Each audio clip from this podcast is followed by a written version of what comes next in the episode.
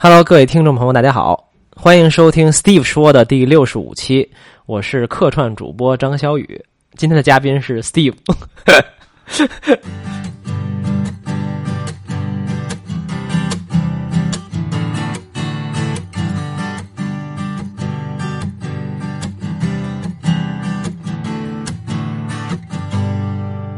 可以可以了，可以了，那就继续录了是吧？对，好，OK 啊，大家好，我是张小雨。欢迎回到上海，又 又来了又上去了。对啊、这期是我跟 Steve 在记这个第二十七期录音之后的你还第，记得？当然记得记得记得记得。我现在跟那个跟我的朋友们见面都是属于哎上次咱们是多少多少期见的，哦，然后你是二十七嘛，这又是我的自己的节目的三十九，所以基本上我们这十二期就基本上三个多月啊，我可能偷懒了一两一周，但加起来差不多是三个月的时间。差不多，不多所以基本上就是，我发现跟一般我跟朋友几个常来的所谓嘉宾吧，就一般是两三个月碰一次，两三个月碰一次，然后你足够足够足够多的朋友以后，你这一年基本上也就 cover 掉了，就是还是比较好的。这就是你社你的社唯一的社交生活吗？对对对，主要的社交生活靠播客了。对，因为我一直那个说。呃，就是呃，做很多东西其实是为自己做的。比如说我做对播客，大家说啊，你有什么动力做？我觉得呃，其实就是为自己做。为什么？一个是你有一些成就感，另外其实是、是我自己跟找朋友聊天见面的一个一个理由，对吧所以还是挺开心的，又来 Steve 家录音了。是是啊，欢迎欢迎欢迎。那个，那那这两天在上海在干嘛？其实就是待一待，因为我呃北京开始冷了嘛，然后我这 来上海避避 避寒是吗？对对对对对，然后我其实把爸妈什么的送到海南了，哦，他们那边待一待啊，然后我就没有什么理主要的理由在北京常待了是啊，就这一阵儿嘛，所以说这一阵儿出来见见朋友，然后这这周和下周都会 见我的上海的朋友，录录播客啊，聊聊天啊，然后循环循环走一走，因为我现在自己。呃，生活工作相对比较自由嘛，他们咱俩都是属于这种没没工作的嘛，无 无业游民，无业游民，对对，然后我朋友们都是那种年底挺忙的呀，什么之类的。那我就说，那我就来找找你们，大家聊聊天儿。反正我自己觉得，就是你你 care 你的朋友，还是应该花时间在他们身上嘛。那他们不方便，就我来找他们，我觉得无所谓是。这种这种生活方式会，我不知道吧？就是说这种我就是无业游民这种，对，因为这回你觉得可？因为因为我身边无数人就问我，尤其像我家里人最关注最多就是，哎，你这社保怎么办？你知道吗？就那种制度性的问题。是是是，那你现在社社保怎么办？是挂挂在某一个就就挂呗，就挂在某对某个什么什么什么什么社保局，不是对劳我我都不懂。我也不太懂。对，嗯，对，这期我跟 Steve 聊天的时候说，我们这期聊聊什么？因为我们都属于不准备派的，对吧？就是现来。后来我们说，就是我从上一期跟啊、呃学霸猫那个一起录音，就开始有点呃，因为我知道这是基本上这。可能很可能是我们最今年最后一次录音了，不一定是最后一次见面，对吧？可能是最后一次录音，包括跟着我其他的一些嘉宾朋友，那可能我们就说，哎，不妨这个大家简单的回顾一下这一年，因为这一年的开篇是对开篇是我跟简历里何峰录的一个新年这一年的计划，然后的想法，哎，说来说说说说，对，实现没有？基本上都没实现。没有，那期我们没有谈特具体，就是说为什么就是计划中总是实现那么难嘛？是，但发现我发现 所以每年开年就是我今年有什么计划立 flag 然后那个最后最后最后那个十二月份录就是 为什么计划没有完成？为什么人性这么慵懒是吗？对对对，但我还行，我觉得我基本做到了，就是因为我当年的那个计划就是不是当年就年初的计划就是录播课嘛，录播课和写写稿，基本上写稿是因为呃一会儿我们也可以聊，就是我这一年的小小的工作。就是呃，因为你人家是你我是收钱让人看的，所以你是不敢不敢怠慢，说老脱稿的。然后那个，然后录播课也是嘛，就基本算坚持下来了。虽然现在才四十期，离离这一整年还有一定差距。嗯，所以你刚才聊到这个自由职业，我我我所以你你做自由职业职业多长时间了？五年，刚好五年。我靠因为我是一哦不对哦对一不是六年六年一一年的这个时候开始的，OK，对一一年的十二月份开始，所以刚好六年。哦，对，那个如果因为我们我我要假装我们这个节目有很多新听众啊，对所以先给新新听众 对，先给新听众介绍一下 Steve，呃，得意忘形的新听众。Steve 在我们的二十七期播客里出现过，那期的名字叫做呃，谁还没有点存在主义的问题，对吧？存在存在主义危机存在主义啊，对，存在主义危。机。然后还是有挺多听众还挺喜欢那期的，因为两个大老爷们儿就在讲自己的 人生苦苦难什么之类的。因为因为一般这种节目可能都是大家会以这个比较权威的专家的形象或者一个 KOL，然后讲各种牛掰、各种知识分享，但是我们节目从来不这样，我们全来都是哇，我也很苦，然后听众完听了以后，哇塞，还有比我更惨的。对，那个那个节目，其实当时出了之后，好多观众都在说，说听众特别感，呃，特别听众，就说说特别感同身受，因为其实好像听众大概也是都是那样嘛同龄人，或者说就是在这个阶段四分之一人生危机嘛，就 crisis，所以大概都是那么样一个状态。状态里面，所以还蛮有共鸣的。对，就是其实呃，我觉得我们之前那个呃嘉宾之一何峰说的好嘛，就是说有的时候你呃帮助他人，并不是说你要劝导他，或者你不是要教育他，你也不是要就是去教他要做什么事情，而有的时候你就是简单的分享一下你自己的经历，没错，你给他提供一个，你看我也是这样的，或者我知道的人也是这样的，嗯。对没对你有什么帮助，可能你自己会去想去消化，所以我觉得还挺好的。然后 Steve 的主要工作呢是心理咨询师，对吧？一个咨询师加科普心理科普作者，因为现在出了书了，就必须得提这个哦，对对对对，心理科普作者，这个书叫《假性亲密关系》。假性亲密关系，对对对然后嗯，对，然后也可以给 Steve 的 Steve 说的听众朋友简单介绍一下我自己。我也是在你上上次来过一二十次，不是你你肯定不是二十七期了，你不是说你刚自己说的，你不是说二十？不是我说你的那边的节目我那个啊，我已经忘了，啊，那我我也不记得四十多期可能是啊，还是五十好像。大大概吧，大概对对对对对对但是但是就是我我我的听众听过那期节目，肯定都记得。是是是，然后我也是属于今年主要进入了一种呃比较无业的自由的自由所谓自由职业的状态，嗯然后也是日常以写写东西和录录播客为为主生活主线吧。然后所以所以听众都会问，那你怎么生养活自己啊？就肯定 这个一会儿我们会细聊啊。嗯，就对，所以就是自由职业这个事儿，其实还是挺有意思的。我觉得这一年我们可以回顾一下这一年大家都都做了什么吧。然后，啊因为因为因为如果是自由职业，或者说就是其实你的一年、你的时间、你的人生就可塑性就特别强，它就不像如果你在公司里的话，你每就是企业里的话，你可能每一年大概的路径都是。类似的很很很确定的，都不断的重复的，对吧是自由职业的话，其实基本上就相当于你每天都要面临你接下去的余生愿意如何度过这样的一个选择。我觉得我可以说先说一点，就是因为我是今年才这样的嘛，您是老油条了，对吧？六年了，一会儿可以说说老油条的辛酸。呃，我自己其实是这样，就是，嗯、我觉得自由职业是一个挺可怕的事情啊、说实话，说实话，我觉得真的很可怕，是因为，嗯，我一直在说一句话叫做 “freedom is a frightening 呃 frightening feeling”，就是说自由是很可怕的感觉。是是，呃，真的说你啊、一睁眼，然后你 you can do every, anything, you can do everything，对，你就你就 know nothing 了，你就什么都不知道，你就不知道要干什么了。没错，呃，我那么有那么一小小 阶段时间是早上一睁眼发现哇，呃，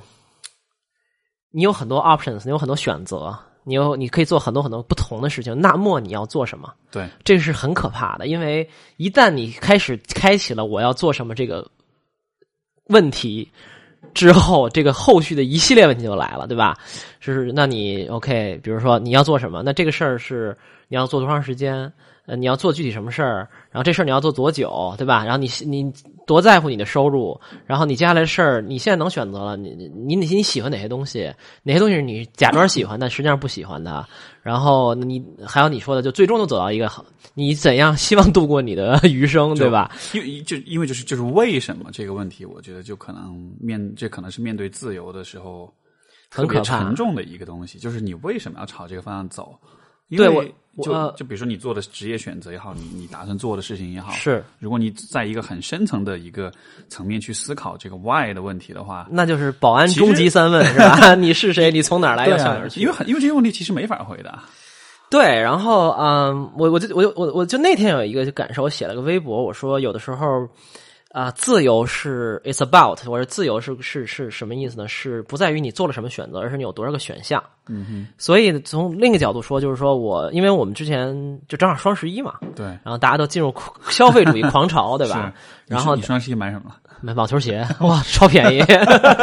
一二九九降到五九九，超开心的。对对对，还买哎，我双十一真的是就就首先肯定我没有那个就没有什么参加，其实我是没有参加任何的什么送券啊，什么这这那，就任何活动没有参加。我只是看了眼耐克、阿迪，然后看什么在打折，我就买了点儿然后还。但特意去买的还有那个一些保健品，什么维生素之类的。枸杞买了吗？你这 C 一边说一边正在倒茶，对，然后买了点什么什么，因为我打球嘛，所以膝盖有点酸，啊有一些那个什么什么某品牌的那个啊、什么维生素可以帮你哦，是那个膝盖滑液是那个什么 joint 多 guard 是吗？这之类的，对对对对，这之类的。然后我，然后我看着我那购物车，觉得特别心酸，你知道吗？就是一个非常中老年的购物车。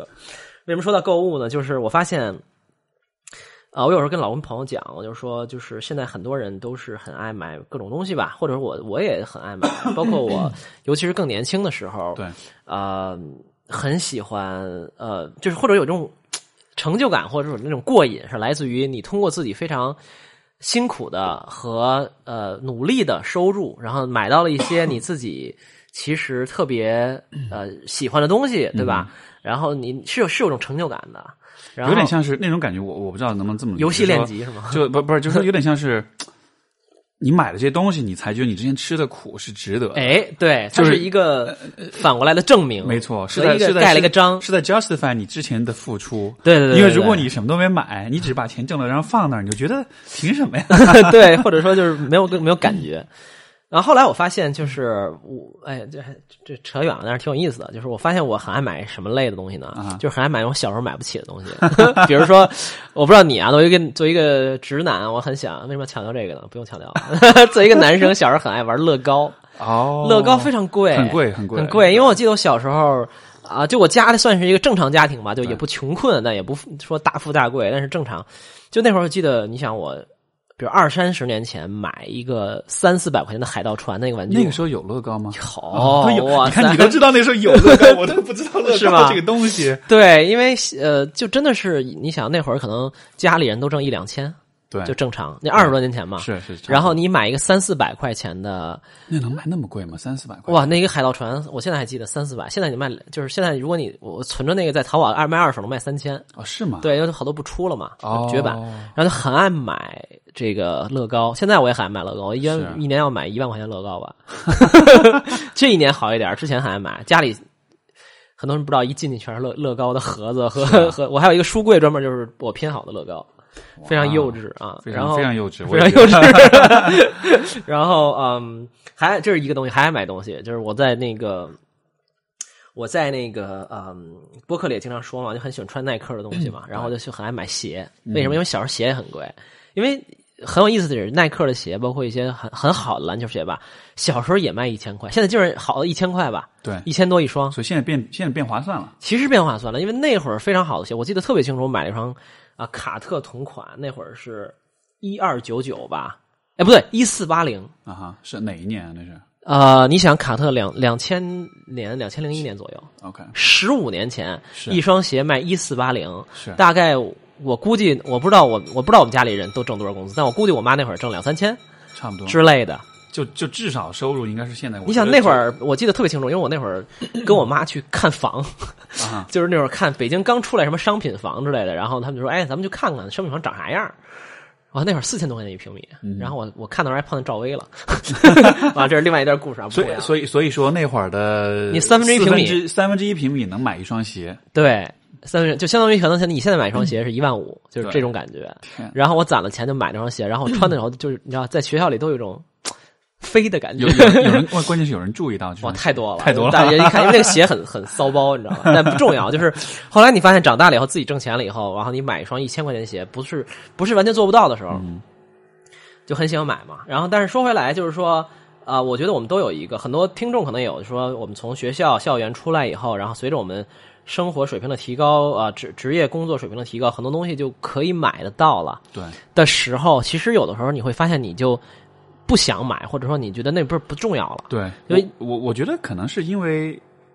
我我觉得这种变化还是来自于说，你有这个收入，你买得起了，对你就有一种我我被允许的感觉，对就是我被允许买这个东西。如果我买，我是有这个自由，我是有这个 option 的。但是至于这个 option 你真的想不想要，其实这不一定。哎就这个东西本身你未必真的那么想要，你只是希望有这个选择来证明来，就对对对对，这就是我一个特别深的感受。就刚才我们说到这个自由职业，对就是当你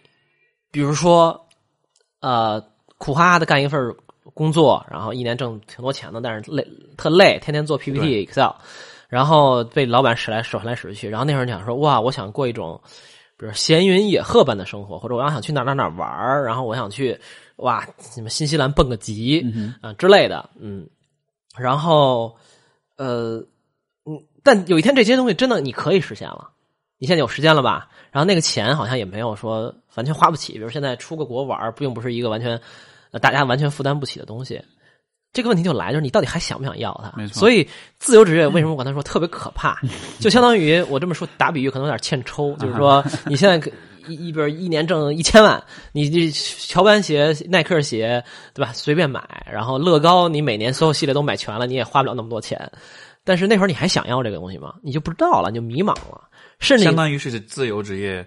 或者说自由，其实是会把你以前的渴望跟眷恋给你，把这些泡泡给你打破，然后你就打破然后你就不知道你想要什么，无所适从了。就无所适从。对，所以呃我那天我前两天看一本书，叫做《后物欲时代的来临》，就在看一些消费主义的东西嘛。然后他就说说，你看历史上所有的大多数的富人。啊、尤其是那种就是相对一夜暴富的啊，比如说你搞一个公司，然后两三年突然火了卖了，然后他其实就是富人的行为都是很 bizarre 的，很 eccentric，就是很奇怪的。对为什么？因为就是你有巨大的财富财富的时候，你其实不知道怎么花的，对吧？就是现在可能给你一个亿，你可能想象不出来什么花法，然后可能你很多你之前想的时候，哇，我要换一套特别好的录音设备，你可能那会儿就不一定想要了，或者你当你非常轻易能买得起的时候。你就买不起了，所以呃，你就你就你你你的思维就变了。这可能就像比如 C，我知道 C 玩游戏对吧？你可能一上来给你一个满级号，然后见谁都能打死，对吧？是可能你瞬间就不想玩它了。所以这就是自由，我这就是我非常真切的这一年给我的感受。我觉得，我觉得这个，我我在想，就是这样的一种感觉是怎么产生的？我觉得我有一个一个一个一个一个推理，就是说，你看，其实我们人的，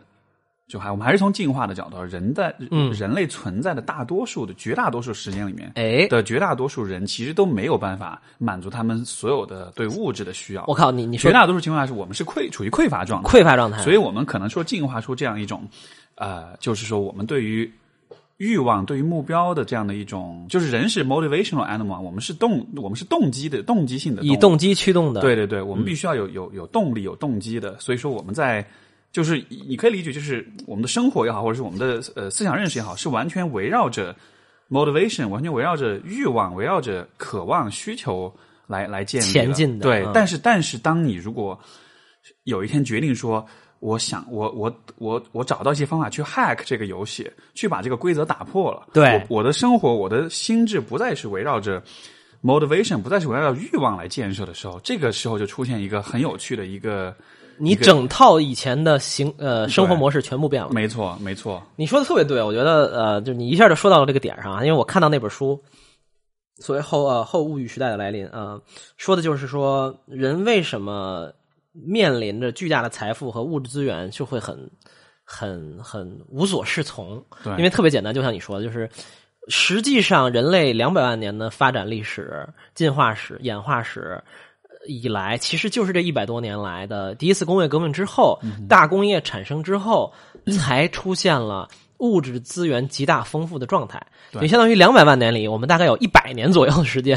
是现在这样，有一有一百九十九万 九千九百九十呃九千九百年都是另外一种状态，都是属于每天要啊、就是吃不饱穿不暖，或者是是有下顿没下顿，或者是别人还抢你东西，没错，对吧？然后就是你还得给人当的奴隶什么之类的，或者你是一个地主，你可能才能怎么样，但有可能过有一天就突然就被推翻了，对吧？都来到一个又和平相对和平，然后又又这个物质非常非常丰富的时代，其实是很大家很不适应嘛。那个那个时代里面，可能人们能够想象到的最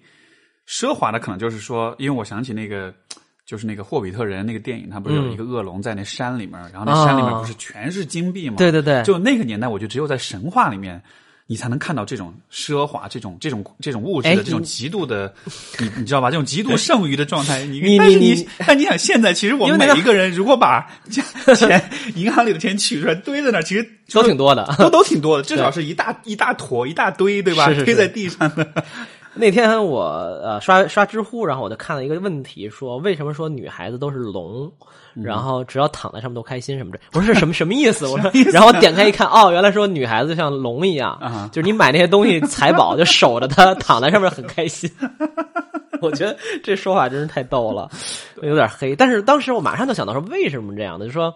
包括我在那本书里也看到一个很一句很经典的话，他说：“呃，就是在某在消费时代来临之后，消费我们消费的已经不只是消费的物品，而是消费的行为本身。就是我们这就买的不是那个东西了，买的是买这件事儿，是买的是我能买得起这件事儿。没错，Anyway，反正就是说，嗯，我觉得这个东西跟呃我们现在聊的这个自由职业呀，等等等，都是有一个非常呃切实的关系的。这也是为什么就是得意忘形呃经常在讲消费主义这件事儿。其实消费主义并不是说要不要买东西，而是 What do you want？就是说你到底要什么？什么东西是你真正需要的？什么东西是别人灌输给你的？什么东西是你用来买的那个东西其实是没什么意义的？但是这我觉得很难很难区分哎。就我的意思是说，你要搞搞真的搞清楚你想要什么，这可能需要很层很深层次的这种思考和这种可能都不是是想出来的，可能都是干出来的，或者是干到一干到一半想出来的。对对对，对，但是我觉得很难啊，我就觉得 那这是很难，但是我觉得，或者说就是人们有没有，就是你你要真的说你背后的那套东西，比如说人是不是真有自由意志，是这东西你觉得是自己想要的，就真的是你想要的，对这可能就是另外一个，就可能都要神经科学、neuroscience 的范畴了。但总体来讲，我会觉得，呃，就说回来，就是自由职业这一年，我就觉得，就还是有很多我能看到很多听众。我微博的什么呃朋友关注的朋友会说，哎呀，就很羡慕你的生活状态。其实我自己经常无言以对，因为首先 肯定心酸是有的，是但是我又很难说这样不好，因为我现在再也回不去了。我觉得我不想给任何人打工了，或者可能有一天想不开给伊朗马斯打工也不一定，但是一定是不是 for 那个 job itself 了，是一定是为了做一点事情。是嗯，但又同时，我都特别知道，就是有一种有上顿没下顿的感觉。这个不是不只是钱上的问题啊，而是更多的是，因为原来比如说你有一个什么三年升职啊，明年有各种的预算计划呀，你就是非常确定有一种确定感嘛。但 Steve，你可能比如说你做了六年，你明年说我就不干咨询师了，我就当一个游戏职业选手。理论上啊，虽然说你水平可能是 你你已经老了 对你的年你的年纪已经过了 巅峰，一般十八岁以后就不行了。对，没错，对吧？对吧？你毕竟你也四十多了，对吧？然后但是理论上，technically 你是有这种选择的。比如说，今儿我就不干这个了，然后我就做 something else，我 do something else。我发现人是很难接受这种设定的。我在我的生活中一向也是，就是说我想到明天我 I can do a lot of things，然后我觉得哇，好烦。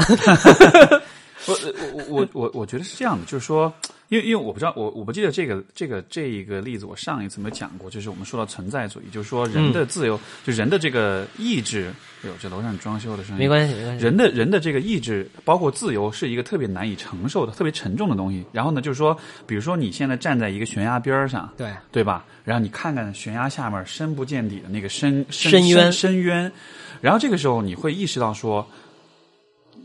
如果你提决定跳下去，就是你是有跳下去这个选你有那个 option，对，而唯一阻阻碍阻止你不去跳的，就是你自己的意志。自由，你自己的意志。所以自所以就说，志意这个东西其实是很沉重的，是。它几乎在这个情况下它决定你的生死。对，所以说，我觉得，当然，生活中我们倒不至于说要往这方面想，但是说，当你按以一个自由职业者的身身份活着的时候，就基本上你就是在承受未来所有那些没有发生 It's all on you。对，没错，就是未来可能发生的所有的糟糕的事情，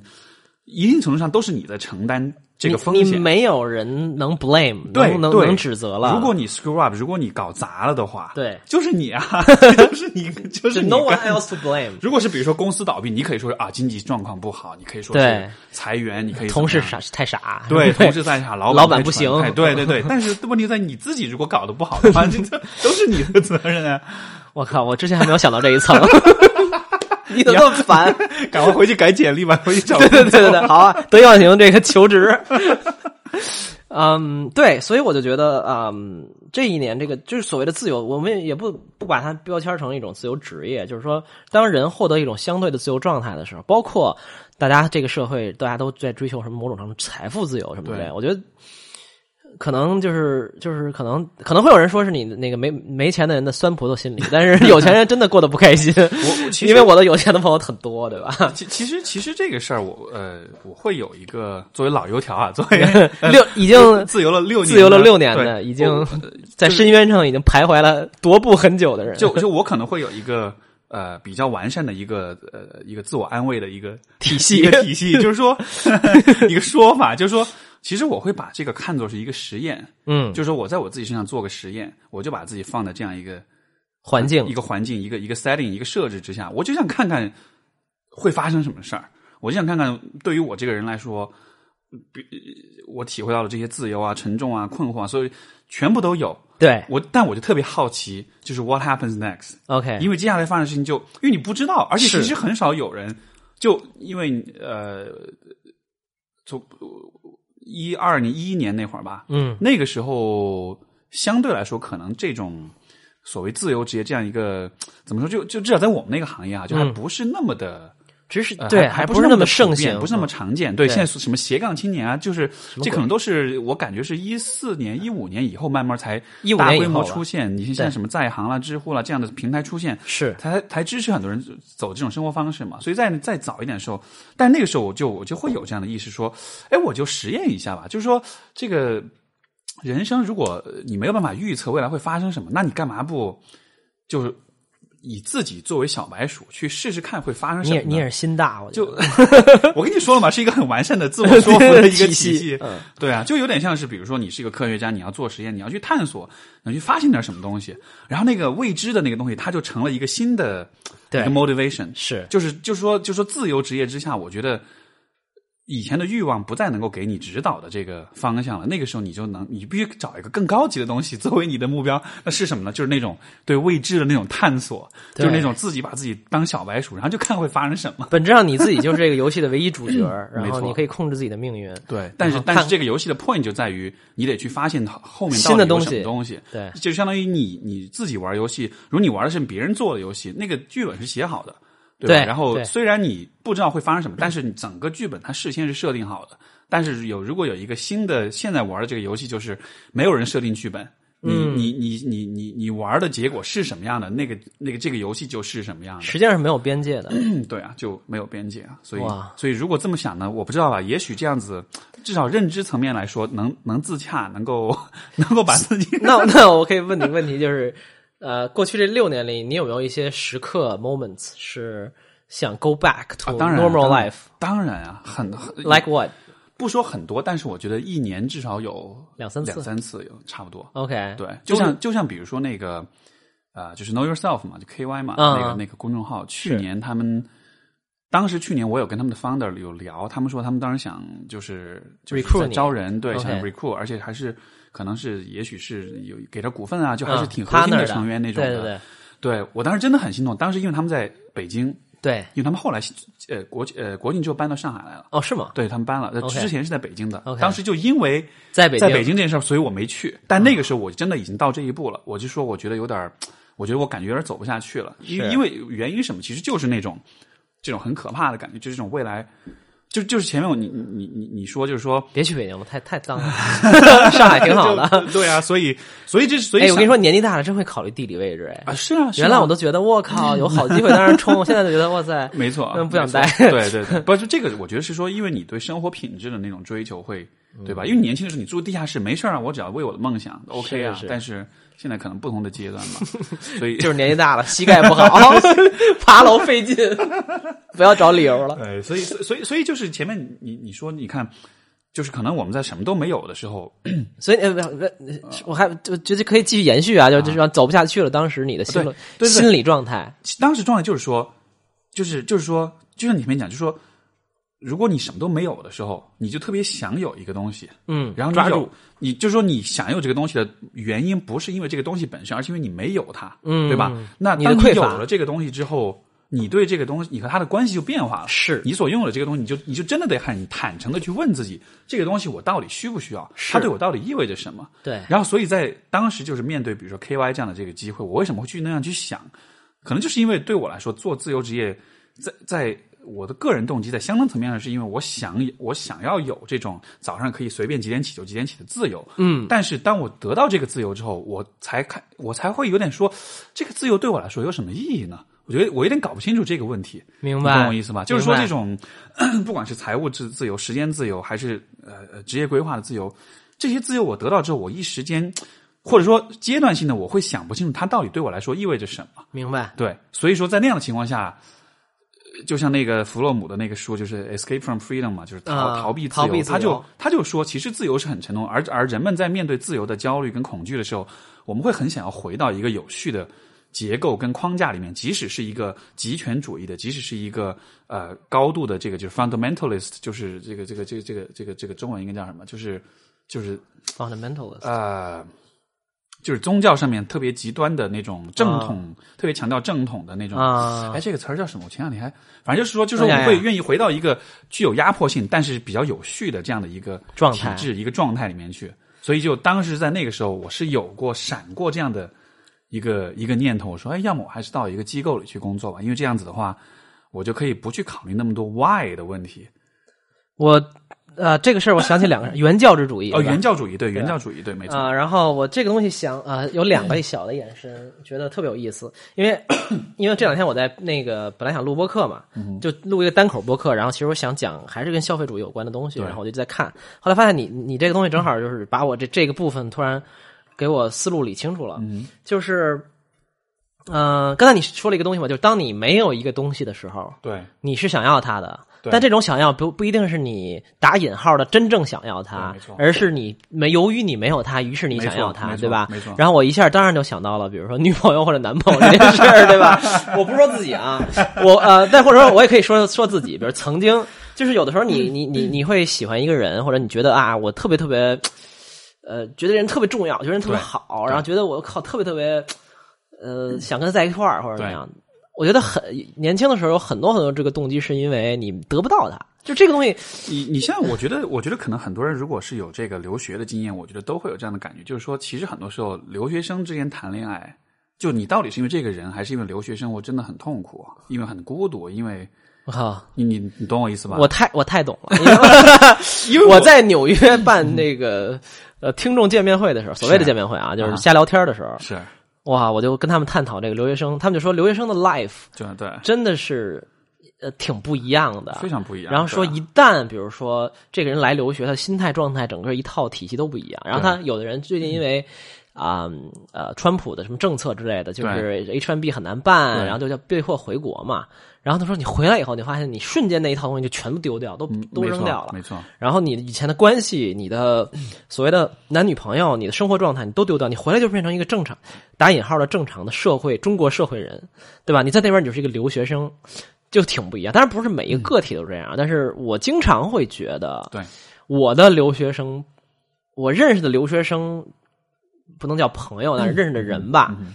就他们很多 many of them 不是所有人，但是很多人都会有一种，我们我们我们听众留学生还挺多的，感觉要黑了一大片人。对，非常多啊，然后会感觉是挺不一样的，尤其是美国的留学生，我觉得有的时候反正欧洲一些会好一些，他们会更 chill，但是美国的就感觉是进入了一种，因为美国留学生也多，对然后中国人更多。他们就会进入一种留学生模式，我嗯。很难讲清楚这是一种，对吧？就我觉得不要贴很多标签，但是就是我我我会观察到一些 pattern，一些一些规律，是。嗯是这样的。所以，所以像你刚才提到，就是这种感情的问题，我我觉得真的是，其实就就是你喜欢，对不对，就是有时候你喜欢一个人，就是得不到他，或者说你很得到他的过程很艰难，你觉得很爽，对。但得到那一刻，你突然发现你跟他的关系变了以后。所，所以所以你说这种，其实你看，呃我经常就是比如说这个咨询，或者说有人提问这种，就是知知乎上付费提问啊什么，他们都会问，就很多人都会有这样一个困扰，我就觉得很有趣，就这是一个很多人都会遇到的场景，就是说。你遇到一个人，你会特别特别喜欢这个人，但即使这个人他对你特别烂，或者说你们俩根本就没有那么多的来往，嗯，但你还是会特别喜欢这个人。对，包括比如说，如果这个关系已经在一块儿，但是这个过程很不好，甚至有些是那种，比如说婚姻里面有出轨、有家暴，就各种不好。是但你完了之后，你还是很放不下，对，你还是会很舍不得。是然后这个放不下、舍不得的感觉，就会让人很困惑。因为站在我的角度，这人对你这么渣，嗯这个关系这么糟糕，或者这么浅，或者你根根本不了解这个人，但是为什么你还会有那种很强烈的感情？那因为在在这样的情况下，很多人就会把误认为这种感情是来自于这个人的。嗯，但实际上，这个这种强烈的情感、这种渴望、这种依恋，和这个人没有半毛钱关系。它只是一个小小的载体他对，就是他只是一个躯壳，嗯，就是相相当于是这个人存在，这个人是你的那种渴望的一个投射一个投射，一个具。这个人他是一个具象化的体现，你你以为这个人是你想要的，实际上这个人代表的只是你的那种渴望，就是我想要有一个人，我想要有人爱，或者我想要有人陪。所以，对根本意义上其实是你自己。所以就经常有那个就是很有点烂俗的台词儿嘛，但是我觉得很说的很对嘛，就是你喜你爱的是爱情还是爱你爱的是那个人还是爱的还是爱情本身啊，对，没错，其实对吧？其实就是这样，非常烂俗，但是道理很很对啊，对对对道理非常是很很对。是，嗯，对，这是我刚才说的一个点，就是说，当我们有时候想要一个东西的时候，是因为我们的匮乏、我们的一些好奇等等一些东西，跟那个东西可能关系不大。对，啊、另外一个小的延伸，我觉得是我自己那天跟另外一个好朋友瞎聊天的时候，我们就讲双十一啊，然后消费啊等等。我就想起我自己很早的时候看过一篇专访，是采访这个华谊兄弟的老总，啊、王中军、王中磊两位，然后他们就讲过一个故事，就是说，因为他们也自己觉得是财务就不不只是自由了，反正是国内都呃排得上号的很有钱的人，然后呃，自己也做很多收藏、艺术品等等的。然后有一天他们就问，呃，就是那个记者就问他们财富带给他们的感受。然后有钱人可能都都装逼嘛，都说哇，就是说 对啊，什么什么，有有些人就企业家就说钱钱买不来幸福什么之类的。但他们说了一个故事，我觉得我印象特别深。他说他们当年扶植了一个不叫扶植，就是华谊旗下有一个小的演员男生，那没有说名字当然。然后就说那个演员基本上就类似于很多很多经典的演员的故事嘛，就是你是比如十几年都我靠跑各种小烂通告，没有戏接，然后很惨，然后就将将温饱，在这个圈子里特别辛苦。然后有一天就因为华谊的某部戏一下就火了，是，然后就属于那种可能片酬本来是三万块钱一集，后来变成三百万一集，是就属于那种一夜真的是一夜就就就就这种就是娱乐圈太常见了嘛。是是，以前就是对吧？你突然有一个节目什么火了，然后你的片酬可以翻一百倍、一千倍，对吧？然后他们就有一天，那个那那个那个男生就就问他嘛，就是说，他说王总，就是他那个那个王中磊就问他，就说说你看你现在一下就火了，你有这么多钱，他说你想干点什么呀？哎，我我当时看到这问题，我觉得还挺好的，因为这是他自己是过来人嘛，就是老板那儿华谊兄弟的老板那儿是过来人，他对自己属下的一种关心，因为你一下就跟就跟你的孩子一样有钱了一样，对吧？你的孩子一下一夜暴富了，其实有时候你要关心他一下。他说你想干嘛？然后他说，他说王总，我想买辆法拉利。但是我心里又很慌。他说：“你为什么慌？”他说：“他说就是因为我觉得我挣这么多钱就是应该买跑车，然后但是我好像觉得，就你看，我就刚挣钱就买跑车，好像听起来就有点 就是很很浮夸呀，或者是很不好啊等等。”他说：“你怎么看这个事儿？”然后我记得王中磊那话，我觉得是记得特别清楚。他说：“他说你就应该买。”他说：“为什么？”他说：“只有你买了以后，然后你发现它对你来说没那么大价值之后，你这个事儿永远放下了。”否则的话，你心里就永远想着它，没错，永远惦记，永远说我要买一辆，买一辆，等等等等。没错。然后后来英文里有一个词叫做 “get it out of your system”，out of your system，对，就是属于那种你心里有某种渴望，你要去实现它。所以那天我跟朋友，我跟我的朋友的这个谈的是问题是什么呢？他就是他比我年轻年轻一点嘛，当然比我年轻也也不一定多小了，他比我年轻一点，然后年过半百了，对对对对对对，老态龙钟。然后啊、呃，他就跟我聊，就是说。你这个年轻的时候要不要花钱花那么多钱？比如他，我们就探讨说啊，现在的年轻人有的时候一个月挣一两万，然后两三万，算挺多了哈。对。然后但是都还月月光族等等等等。然后他说，你觉得怎么看这种现象？尤其是我好像是一个很反消费的人啊，我我必须要说，我反我不反消费，我反的是消费主义，或者更更严谨一点说，就是我是反对消费主义导向的论述。但这个细节我以后再讲。但我的意思是说，我说我当时就说，其实我非常非常鼓励年轻人。这里年轻指的是，呃，我稍微定义一下的话，可能是入行，就是进进入职业，从大学从学校进入社会四五年之内，四十以下吧，应该 二十到二十七二十七以内。因为大学毕业二十一二嘛，四五年二十六五六二十六七嘛，大概是这样嘛。就是我觉得这个年龄的人，其实应该花各种钱在自己身上，比如说你要吃好的东西，你要用好的东西，你要出去旅游，就是住特别好的地方，呃，然后你要懂得奖励自己。你说我靠，这个 什么 Prada 的包，然后什么什么什么 Burberry 的围巾，对吧？对什么什么什么 Tots 的鞋，你去买。啊、前提就是在你就是能，你别借钱啊，就是不要什么什么什么什么什么借债，现在都有什么什么什么人消费贷，很可怕啊，千万不要还有什么那种裸贷哦对对对就什么身份证，对对，很可怕，就那种东西千万不要碰。但是你比如说你挣两万，你就花一万八，对对吧？没关系。呃，为什么你这么说？我说这样的，我我我我自己的心态是这样的，就第一，我觉得从我自己来讲，我也是这么干的啊。我就是我刚入行，就是刚开始挣钱的时候，其实花了很多钱，是因为我觉得第一点，你要对自己的挣钱能力有信心。是什么意思呢？就是说，OK，现在假设你一年，比如一个月挣一万五，对吧？一万五不算是一个太低的收入，没有多高吧，但是比如一年收入二十万是还还不错。你刚入行，年收入二十万，你现在一年仅就是大花特花，可能花十八万，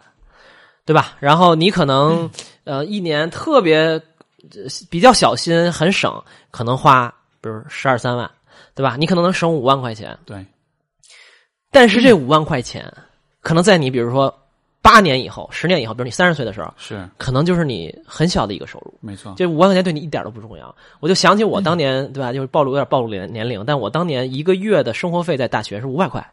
四五百块是啊。当然我是北京人，所以我很多时候是回家会改善一下伙食，你你不会老就在外边吃饭，是但是五百块钱可能够了。然后我记得大学毕业那年，我差不多是八百到一千，就是生活费嘛。然后我就发现，哇，我那会儿就觉得一千块，然后我如果省的话，或者我勤工俭学，我大概能一个月省好几百，或者是我再勤工俭学，我可能再挣个一千。对哇，你你你可能一年能攒一万多块钱，我靠，挺厉害的。你想学一个学生一万多块钱，是在我那十几年前啊，我上学都十几年，哎，好好好好伤感。我上学十几年前，可能十几年前的一万多块钱，相当于相当于现在的三五万块钱。是就是你想想，你作为一个普通的大学生，一年有三五万块钱的额外收入，还是挺挺爽的嘛，当然对吧？但是我靠，我一上上班，这个一万多一年一万多块钱对我来讲 means nothing。对但那四年时间，我他妈再也找不回来了。就是那一四年，你本来干的很多事情，应该干的很多事，该 invest in yourself 的，该投资在自己身上的东西，这个投资不一定是你要上新东方读报班儿去才要投资啊。嗯你去吃好的，做呃玩好的，用呃很好的，这也是很好的审美训练啊。是就我我的播客也经常讲审美训练这件事儿，我很倡导大家去做这样的事儿，对吧？这本质上就是一种 get them out of system 的感觉，就是你这东西你没有靠你做过那件事儿，你总觉得人家哎买这包挺开心，我应该为什么买？我我我现在那个有一个特别特别大的遗憾，就是就是你刚刚讲这点嗯。让我想到，就是说，在因为我在加拿大待了七年嘛，对。在这七年里面，我几乎没有去任何地方旅旅行过，我靠，就是说。离多伦多近的几个城市我有去过，是。但是没有，因为在北美嘛，那时候我没有去过美国，啊！而且那个时候也没有你在那边七年没有去过美国，我没有去过美国在加拿大七年，我没有，去过美国，那不能那么近，开车都我知道啊，我知道很近啊。然后呃，也没有去过，就是因为那边就离像墨西哥啊、像南美就很近了嘛，对，从来没有去过。是你知道为什么吗？就是因为那个时候，当然这个里面我一一半的锅由我爸来背啊，他是一个特别前任们特别抠的人，他说啊，这就是你生活费、学费就这么多。嗯然后当然我自己打点工挣点钱，但是就是像你所说的，这是我觉得特别遗憾的一件事儿，就是我在那个时候我没有尽可能地给自己身上多花点钱，因为现在回头来想，其实在那边去出去玩、去旅行什么的，那钱并不是那么多。就对于当时的没有收入的我来说，特别那可能特别繁重，嗯，对啊，你你买一张机票可能几千块美金，你就觉得天哪，两百美金是好多钱啊！你恨不得一个月生活费也就三三五百美金，对啊，对啊，但是现在你回想，两百美金真的不算什么。但是在那个时候，因为就是我觉得这就是一个参照，叫什么？就是一个参一个参照体系的一个是一个一个一个不同。你现在就觉得，所以现在想起来，我觉得特别遗憾。就那个时候，对就是现在你要再去做这些事情，不一样了。而且关键是你要花其实更多的钱，因为那个时候在那是很方便的，对吧？而且那会儿你自己住个什么普通 motel 也挺开心的，对对对吧？你去美国不用住什么多好，现在对吧？年纪大了，膝盖不好，肯定是暖暖气暖气要不要？对，所以所以你说这点我真的蛮有感触的，而且然后还有另外一点就是。我我做自由自由职业开始的前面可能两年三年，那个时候其实收入还比较有限。嗯，那个时候如果我去某一个其他的城市做课程、做演讲什么的，是我都是住我能找到最便宜的，啊就不是招待所，但至少就是像如家、汉庭啊这样，对对对可能两三百，我觉得就两三百。不错了。对，我觉得这很便宜了，这很性价比很 OK 了。对，然后我到了，我具体是我忘了什么时候，但大概是在一五年左右有一会，而且我记得就是去北京，我当时去做一个那个讲座，然后我当时就把那个嗯这个收入啊这个一一一拉，啊，我说我住一次，我住一回五星级酒店吧，那是我人生第一次自己掏钱，因为以前可能是家人 cover 或者是别人啊 cover，、我人生第一次自己掏钱去住五星级酒店，是哪年？一五年、一四年挺挺晚的，反正一五年吧，对，真的挺晚的。？OK，然后那次就，然后我就觉得，哇，爽我就觉得人生第一次哎。然后，然后结果住完了 check out 的时候，我觉得，那，也就是也就这这样了。对，然后从那以后，当然就从那个以后，因为因为收入慢慢在提升的话，其实五星酒店就不再是一个那么遥不可及的对对对对对。但就是那个那个变化，我觉得特别有意思。就是你以前觉得五星级酒店那是多么奢华，你得多么臭不要脸，你才能去住那种地方。然后后来你后来你就发现也还好啊，那也就是那样而已啊。呀，嗯，就是人给自己设的限，你知道吗？就特别好。对，人会绝对会给自己各种设各种限制，所以我自己的感觉就是说，我我我这种就是还还说回这个消费的一个东西，就是说我绝对不是反消费的人，甚至我是在某个特定阶段，我是鼓励大家去消费的。对因为就像我说的，你要信任你的挣钱能力，你现在的十块钱对你来说，可能在未来就对你来说就跟五毛钱、一块钱对是一样的。另外就是你越早的把这些东西 get it out of your system，你就越能淡定。否则的话，很多东西就一直牵引着，有有一种有一种物欲就一直牵引着你，对吧？为什么我没有买没有买过这个包？就是你没办法区分你是渴望拥有，还是这个东西对本身对你来说有价值。对就对，就因为我觉得，其实最终我觉得我我我我觉得我是一个比较务实的人吧，就是我不相信人。呃，是能靠什么意志力啊，什么什么什么什么多高的情操节操来来来来那什么，就是来说啊，我这个物质对我来说一文不值啊，或者我就是追求高尚金钱如粪土。对对对，我觉得绝对不是。你视金钱为为如粪土的一个最，或者你视五星级酒店为粪土的一个最好的方式，就是你住过以后发现真的没啥。对，没错 没错，对，你可能也觉得挺好，但是你也不是说我一定非得住。是嗯，我可以举个小自己的小例子，但是这这个东西我我我很少说，但是就是我经常跟朋友讲啊，就是公众、公众场合很少说。就是我原来那个出差的时候，就从来都是住，包括我自己出去玩，从来都是住五星级酒店，是不管是我自己花钱还是公司给我花钱，是，等等等等等都是。然后你就你就满时间长了就麻木了嘛。我到每个我到每个城市都是四季，你知道吧？是然后呢，后来我就创业了，你知道吧？后来创业以后，一个月三千块钱工资给自己开，然后你肯定显然就不能住这个了嘛。嗯然后后来我们就我就看，然后我出门每次都住住都住全季，然后我说嗯我创业就是一个从四季到全季的过程。对，没错，对，但是后来你发现，哎，其实也没啥，就是说你也不是住不下去。包括我当年创业的时候，呃，我还在上海的华尔道夫大堂睡过一晚上，因为那天那个酒店就没订上。对然后呢，酒店没订上，然后那个本来他没给我留，结果我打我我我打开那个再打开那个就是旅游的 app 以后，发现就所有的那种便宜的房间当夜都满了。啊，你要不然就住那种两三千一晚上的五星级酒店，要不然你就就你就没办法。对是后来我就想了半天要不要住，然后我觉得哇，就就就是创业为什么要 为什么要对自己这么就是不能对自己太好？对然后我就真的去华尔道夫大堂睡了一晚上，是还跟保安斗智斗勇，因为他觉得这人很奇怪。对，然后我就没没有住，但就是后来，然后后来现在其实我。呃，就不创业了嘛，对吧？就是你你自己就是反正决定年纪大了对自己好一点。然后我就我前阵去成都嘛，去去去你们老家四川，然后我就住成都最好酒店啊，Temple House 啊，博舍，对吧？一晚上两千五，然后我住两天，发现我靠，其实全季挺好的，就是真的吗？就是你就是 Temple House 的这个人要是听到你说这话，会心碎的。不会，就是酒店真的很好，我很喜欢，房间很大，我靠，是九十平，一进去有一种郭敬明的感觉，对吧？就是一进去哇，浴袍都四个，你知道吗？但是你会发现，就是也还好嘛，就是它给你带来的那种边际效应已经没有那么强了。是它还是很东很漂亮，然后我很喜欢那个酒店，然后我每次去都要去他那 bar 喝一杯，啊，我整个装修等等 style 都很好。很北京有一家呃鱼舍也是他们家的，香港有一家 Upper House 是他们家的，我知道啊。之前我之前我去香港住 Upper House，然后我就发现，第一就是我现在就是觉得我跟人的关系。就如果能跟我跟你说的这个五星级酒店的关系一样就好了。为什么？因为属于那种我没有日日夜夜想着他，但他来的时候我能承受接受他。他我不住他的时候，我不需要他的时候，我也不会说被他所困。或者说我能住三千块钱一晚上的，也能住三百块钱一晚上的，甚至两百块钱一晚上的。我觉得这就是最好的一种自由的状态，就在这一个维度上，我觉得我实现了某种自由。是，就是今天你让我说住一个五千块钱一晚上的，是我靠，我绝对一点不含糊，我一样能住，而且我看得懂这个东西为什么这么贵。但是同时，你要让我我在上海就是全季啊，对吧？两三百无所谓的，嗯哼，就是我觉得也很好。就我觉得对人有时候也是这样，就是你这东西没有执着。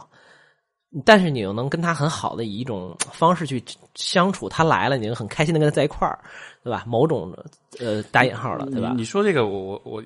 用一个类似的一个一一件事儿做比较，就是说，呃，我想的就是说，很多很多人就会说，就说。男的是外貌协会嘛？啊，然后我我你在说酒店的时候，我就在自然想到 美女，我就想到 Steve 老师暴露了啊，来，不是不是你讲，不是是这样的，就是说，因为其实你看，就是我们都会说男人是外貌协会啊，说男的都喜欢美女啊什么的。我就在就我我就回忆我自己的经历，就在有一个可能是大约是在学生时代那个时候，对，就其实有一段时间确实是。呃，可能有那么一些外貌协会，但是我是属于那种我很早就开始没有，就是不外貌协会这种的了。对，因为很多人不信，说怎么可能？说你你肯定喜欢是那种，呃，是那种就大美女啊那种，就那就像网红啊或者 whatever 就那种感觉的。对对。但是我就说，其实我很长一段时间我的审美早就已经不是那样了。然后为什么？呃，像在比如大学时代的时候。因为那时候做学生会嘛，就其实跟很多，因为我们做那种什么 fashion show 啊，做那种就是什么，就各种活动啊，包括我们有参与协办一些选美啊，各种各样的活动，所以就漂亮姑娘就见多了见的还挺多的，对，而且也跟他们就是有一些交流啊，虽然没有谈恋爱什么，但就说已已经有相当程度的这种接触跟了解。Steve 老师现在表情很紧张，很紧张，然后然后所以就其实就有点像是这种你刚才讲的这个酒店这个感觉，就是说，当你没有。接触过那种特别美、特别漂亮的女生的时候，你就会觉得你很渴望那样的人。然后你你你会你会发自内心的觉得是因为你喜欢美女，是因为你是外貌协会。对。但你跟他们接触了之后，然后你完了之后，你会开始什么什么完了之后，就就就接触互动 接触完了之后，然后你会发现说，你就会开始真的去想说，这种美貌对于你来说到底意味着什么？是，或者说它对你到底能带来多少的价值和意义？对。然后回头我就想。我自己发自内心的感觉，我觉得还好。我觉得我没有觉得说，当然就是说，我不是说我对长相完全没有要求，但是说那种从比如说从七分八分到九分十分这样的一个，不要物化女性嘛。就我觉得就举个我明白举个例子，对对对。但你说这样的一个一一个部分，我就会发现他对我没有那么大的。意义或者价值，我我我的生活，我的这个没有因为身边有那种特别特别美的女生而就就不行了，哇塞！对对对，所以就所以所以就发现，我觉得就是跟住酒店也是像刚才你说酒店，我也想到任何的东西，就就对对，就比如说呃，我后来开始自己掏钱住五星了之后，对。然后在那个时候，因为以前住五星，可能比如家里人出去玩，然后我就蹭一个，对吧？然后我就觉得哇，五星哇，好棒啊！又有咖啡，又有什么 胶，又有胶囊咖啡，又有就对对。小时候我还特别沉迷那个 mini bar 什么？对对对，就那种 免费的小孩子的那种 fascination，你知道吧？那种被新的事物给惊艳到那种感觉，对对对。但是后来的时候，呃。就我自己掏钱住酒店之后，那个光环就没有了。嗯，但是那个光环没有了之后，我发我发现我反而可以用一种更坦诚的一种更淡然，就是而且是一种更怎么说呢？是一种更客观的方式去看待这一切。我会真的开始去注意，比如说五星酒店这个酒店它的品质到底是怎么样的？是我不会因为它是个五星酒店，我觉得它一切都好。对，而是我真的可以开始区分，哎，这个五星酒店和那个五星酒店它的区别是什么？它的品质上，在细节上哪些东西是符合是值这个价的？哪些东西是不够的？其实还不够的。对，所以说我觉得对人也是这样，就像你说的，对，就是你你你接触过所有的，包括比如说再举个例子，就是现在这个我发现现在很多人会有的一个，就像比如说我们在知乎上，我们答题啊，或者说跟嗯粉丝互动啊什么的，很多人跟你提问，他都会说大神，他会叫你大神，对大咖对神，大神哇，特别可怕。然后就他会把你神化，但是我的经验就是，你看我也接触过所谓的这种大神啊、大咖啊什么的，是接触完之后，我就会发现，你没有接触过的时候，你就会把他理想化，是哇，他们是大神或者哇特别厉害对对。但是那个时候，你对他的这种态度，不是因为你真的看清楚了这个人，而是因为你自动给他附加了一个光环，是因为你觉得你和他是有差距的。包括我觉得美女的例子也好，五星酒店的例子都是一样的。对就你会自动附加一个光环在那儿，但是这个光环存在，它反而就让你没有办法看清楚这个人或者这件事儿它到底是什么。所以说，就像对，就像你盯着一个特别亮的东西看，你只能看到那个光，没错，那个东西发光的物哎体本身。对对对对对，哎，对对，哎这个例子很好，没错没错，就是所以说所以说就是不管是这种大神大咖也好，还是说美女也好，就你没有办法去用一种很客观的方式去看待他，以及他和你之间的关系。是所以，所以我觉得，比如说你刚才说到这个，就是呃，这种有钱人的这种生活或者心态，呃，如果有一天，如果哈、嗯。你多半不会发生，但是如果有一天我真的很有钱了之后，对。我觉得这可它能够给我带来的，其实就是这样的一种啊、呃一种机会，去把我和很多的东西或者很多可能性的这个关系给理清楚。是，从而就像你说那个买法拉利那个，对我觉得那个就特别赞的例子，真的就是你买了，你心里就不再惦记这事儿了。对，或者说你买了以后，你真的特喜欢这个东西，哎，对，你特别愿意花时间花钱，对。然后去去去哎呃学习车，然后去改装车，然后去到你就是觉得哎这是你的很好的一个兴趣，OK 啊，非常 OK 啊。喜欢的东西，对。对，没错，就是当你就是当你剥离掉了那些光环类的东西，就是我不是我买了一辆法拉利，而是说是。我靠我我真的对机机械对车特别迷恋，对。对吧？那我特别喜欢，我愿意把它，我愿意花钱来搞摄影，不是因为这个摄影能让我炫，能让我怎么，没错而是说我特别喜欢这个东西。我觉得这个本质是最呃最自然的，所以我觉得就是后来我就我觉得我一直在就说回来嘛，就是我跟朋友讨论也是说，唯一让我们理清楚跟一个事情东西的关系的方式，就是你去接触这个东西，而不是站在那儿想，因为你不给你放置到那个状态的时候，你是无法真正知道你跟他，你是想象不出来，你站在原地是想象不出来的。就跟你见着一个好看的姑娘，你总想说哇，我跟她发生各种故事，或者是她不理我，她她特别高冷等等。但你真正把自己置于那个状态以后，或者是一次、两次、十次、二十次之后，你越来越能更客观的看待自己和他人了。我觉得这是特别特别重要的。而且这个我觉得会，会，我觉得会让人的心里面真的清静很多。就是你你的你你不再去不再不再闹腾了，不再闹心了。没 错，没错就说就说人是有欲望，但是我觉得这个怎么说呢？我觉得在欲望之外又有一种呃，我我不知道怎么描述，就是相当于是你对欲望的欲望，嗯，就是，但是我觉得这个部分其实是需要你去逐渐的，因为你看，比如说那个我们说到这种。啊、你去做灵修也好，你去学佛也好，好像就让人变得无欲无求。其实我觉得不是，不是不是完全没有欲求，而是说你本来会有的欲求。比如说，你就喜欢美女，是你就是喜欢，你就是很开心，那这个对欲望就是你的。是真的。对，但是有些人是他其实并不那么喜欢美女也好，跑车也好或者什么的，但他觉得他应该喜欢，所以他有社会觉得告诉他应该没喜欢，没错没错，这个部分的欲望其实就是是噪音，是多余的，其实是本来可以没有这些东西的，但是它存在你心里。破除这个幻象嘛。没错没错，这样子的话，所以我觉得那种去这这这种这种就就是说。呃，像你说消费主义，你说欲望，我觉得它的反面其实不是无欲无求，不是无欲无对求，，应该是说回到你本质的，你本来真正的欲望那些那些欲望望，对，对没错，所以看得更清楚嘛。对，所以所以我觉得接下来这个问题就很有意思了，就是假设我们现在都呃对这种自由的状态或者生活是比较怎么讲，比较这个。他我们已经得到了对自由的生活啊，你已经得到六年了啊，对，OK，然后你看清了自己的很多欲望，那你又刚才说欲望是驱使人前进的东西，那你现在六年以后，你的你的你什么东西 keep you going 呢？除了惯性以外，我 主要是惯性。主要是惯性和别无选择。哎，不，真的就是我们这我们这行就做心理这行，其实就真的选择还蛮少的。嗯哼，你只能做专业相关的东西，其他的东西就只能靠你软技能了。比如说我要去做个企业里面做个什么，就靠软件，明白因为这个因为这个专业它太专了，是是是它，没法应用到可能不能不能。对你说我先去做个码农啊什么的，我没那背景，对吧？但但换回来说，嗯比如说你去工程师，可能也是非常他他也只能做这块儿，他做不了是是售货员什么之类的。我我觉得，我觉得驱动我呃往前走的是意义。意义。对，嗯。就这是为什么我就是你看我们上次还说嘛，存在主义危机啦什么的，是。就为什么想这么多，就是因为这条路上，我觉得你能够驱动你的，就是说实话，我觉得人，呃，我觉得就是真正自己的这种欲望其实不多，嗯，对嗯物质也好，对于亲密也好，对就自我于各方面，我觉得其实人就那样。对，就是就是本真的人，我觉得其实是蛮谦和的，就是是蛮没有那么那么多欲望，比较简单的，对，像一个孩童一样，对对是那种感觉，就是需要别人关爱，对。然后需要有人陪伴，然后需要吃饱穿暖，没错然后需要热热闹闹的什么之类的，没错，就就那那那种那种一某些方面，就是说他的欲望、他的渴求特别强烈，那种多半是噪音的部分，它是不是本真的，啊，就像那个呃，我们上次有提嘛，就公民凯恩那个电影，啊，对，啊我不知道你有没有看过那个片儿，就很就是红玫瑰，呃，对，就是对，Citizen 对对对对对哎知道，Citizen K 嘛，就是你看他整个一生，他积累的所有的这些物质，其实都是噪音。他最终他的欲望其实很简单，对。就是 Rosebud，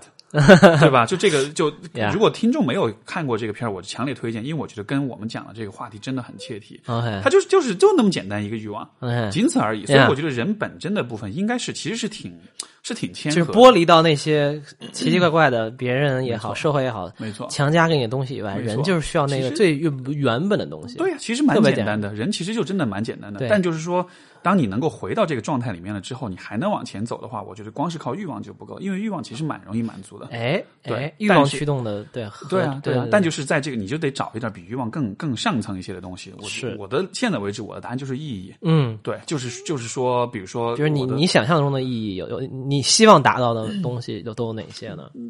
就比如说我，比如说我的工作嘛，对吧？对这个工作它的意义是在于它能够帮助他帮助其他的人，能够去克服他们人生中的困难，去去走出困境，去得到支持、得到理解、得到倾听。然后这个部分就，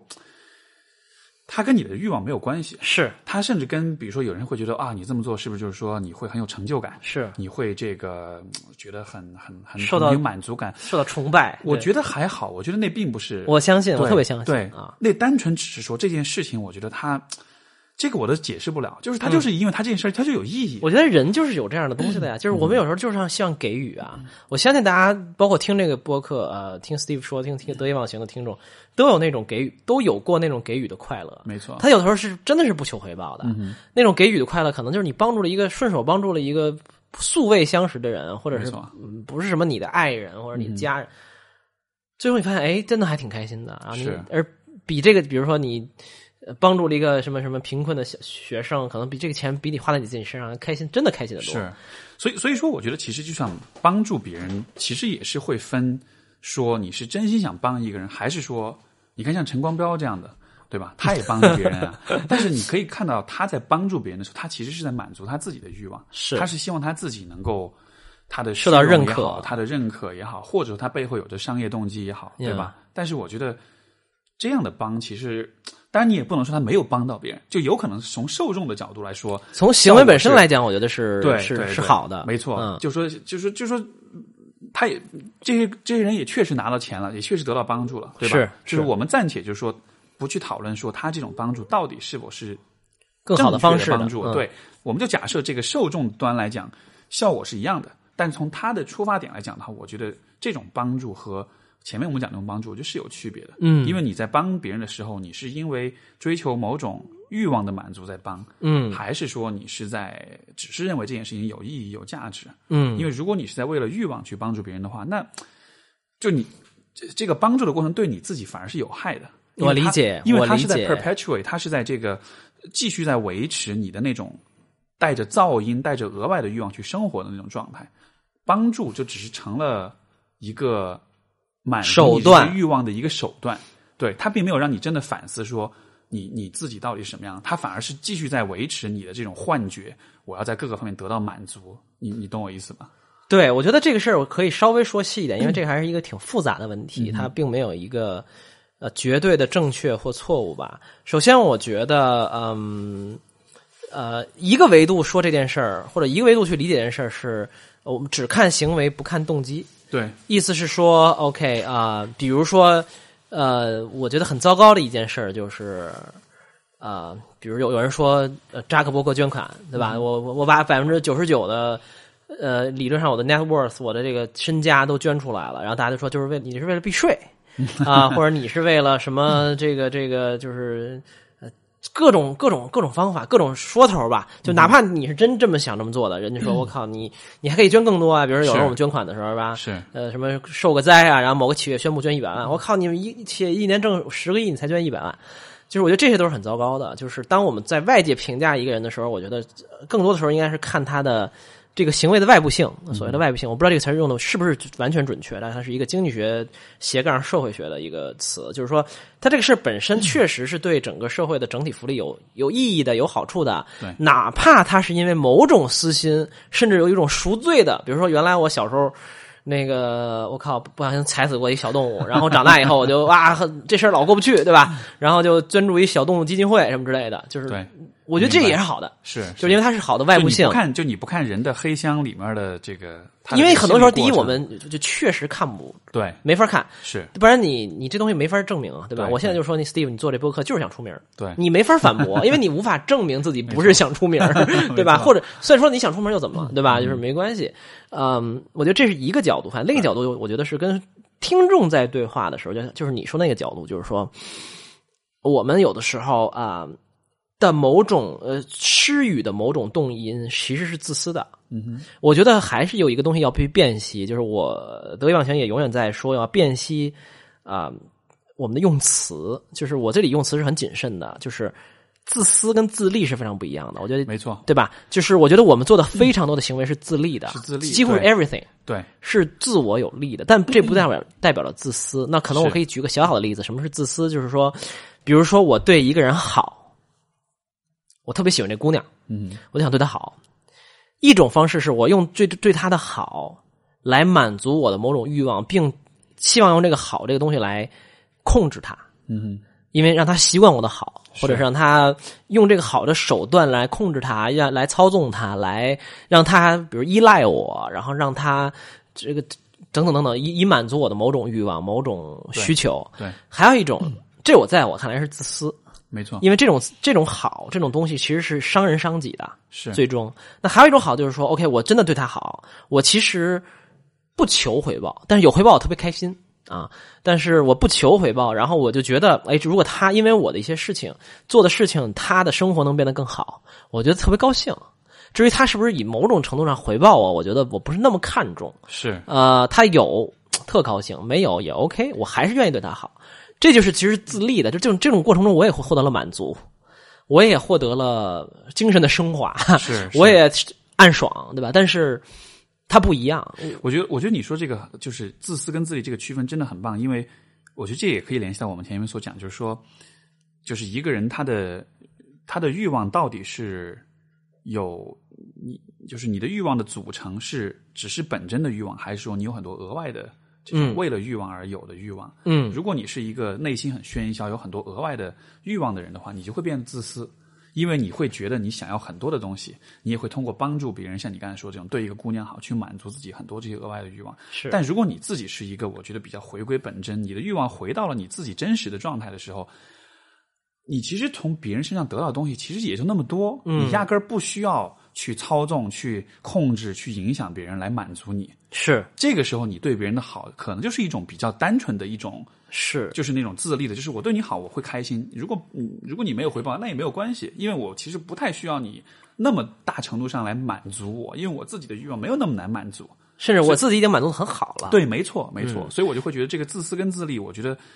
反过来还是反映一个人自身的这个你的欲望属性、你的欲望组成吧。是是是，对，我记得那个之前我们那个另外一个呃嘉宾在二十五期的时候啊，就学霸王他说一个 话特别有意思，他说、不要把别人当成你的泄欲工具，就我觉得很经典，就是说，是因为很多时候我们的是欲望投射在他人身上，我们希望就像你说的嘛，就是你变成了大神，就是是因为他的。不安全感和欲望的一种投射，他他把你把你变成这样了。是呃，他包括他还说一句话，我印象特别深。他做了一个比喻，就是说，他说有时候我们喜欢一个人，是希望啊、就像吃饭一样，我们有时候喜欢一个人，有的时候是希望他给我们来做饭吃，是他能满足我的，我饿了，有这么一个人做给我做饭，然后我们我我特特别开心。还有一种，他说他说他追求的那种喜欢他人是说，我自己做了一桌子饭，哇，特别开心，吃的特高兴。这会儿你来了，哎，我给你一双筷子，咱们一起吃。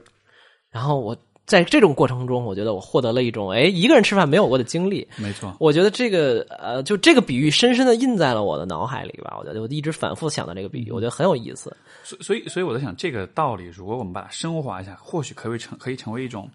虽然小众，但是虽但是却很有有道理的一种成功学。嗯，就是说，因为现在的成功学就是说你要什么人生赢家什么，但是我会觉得，因为因为因为就是说，我觉得我们对于成功、对于成就的定义就是会有点非黑即白，就要么就是说啊，成功那就你就很俗，对吧？你就是对想有钱，就是很很很大的欲望啊怎么的。但我倒觉得，呃人是应该追求成功，包括物质上的成功，包括各方面的 power、权力各方面成功。买法类无所谓，对但是但是你追求这一切的点，最终极的目的，其实是因为，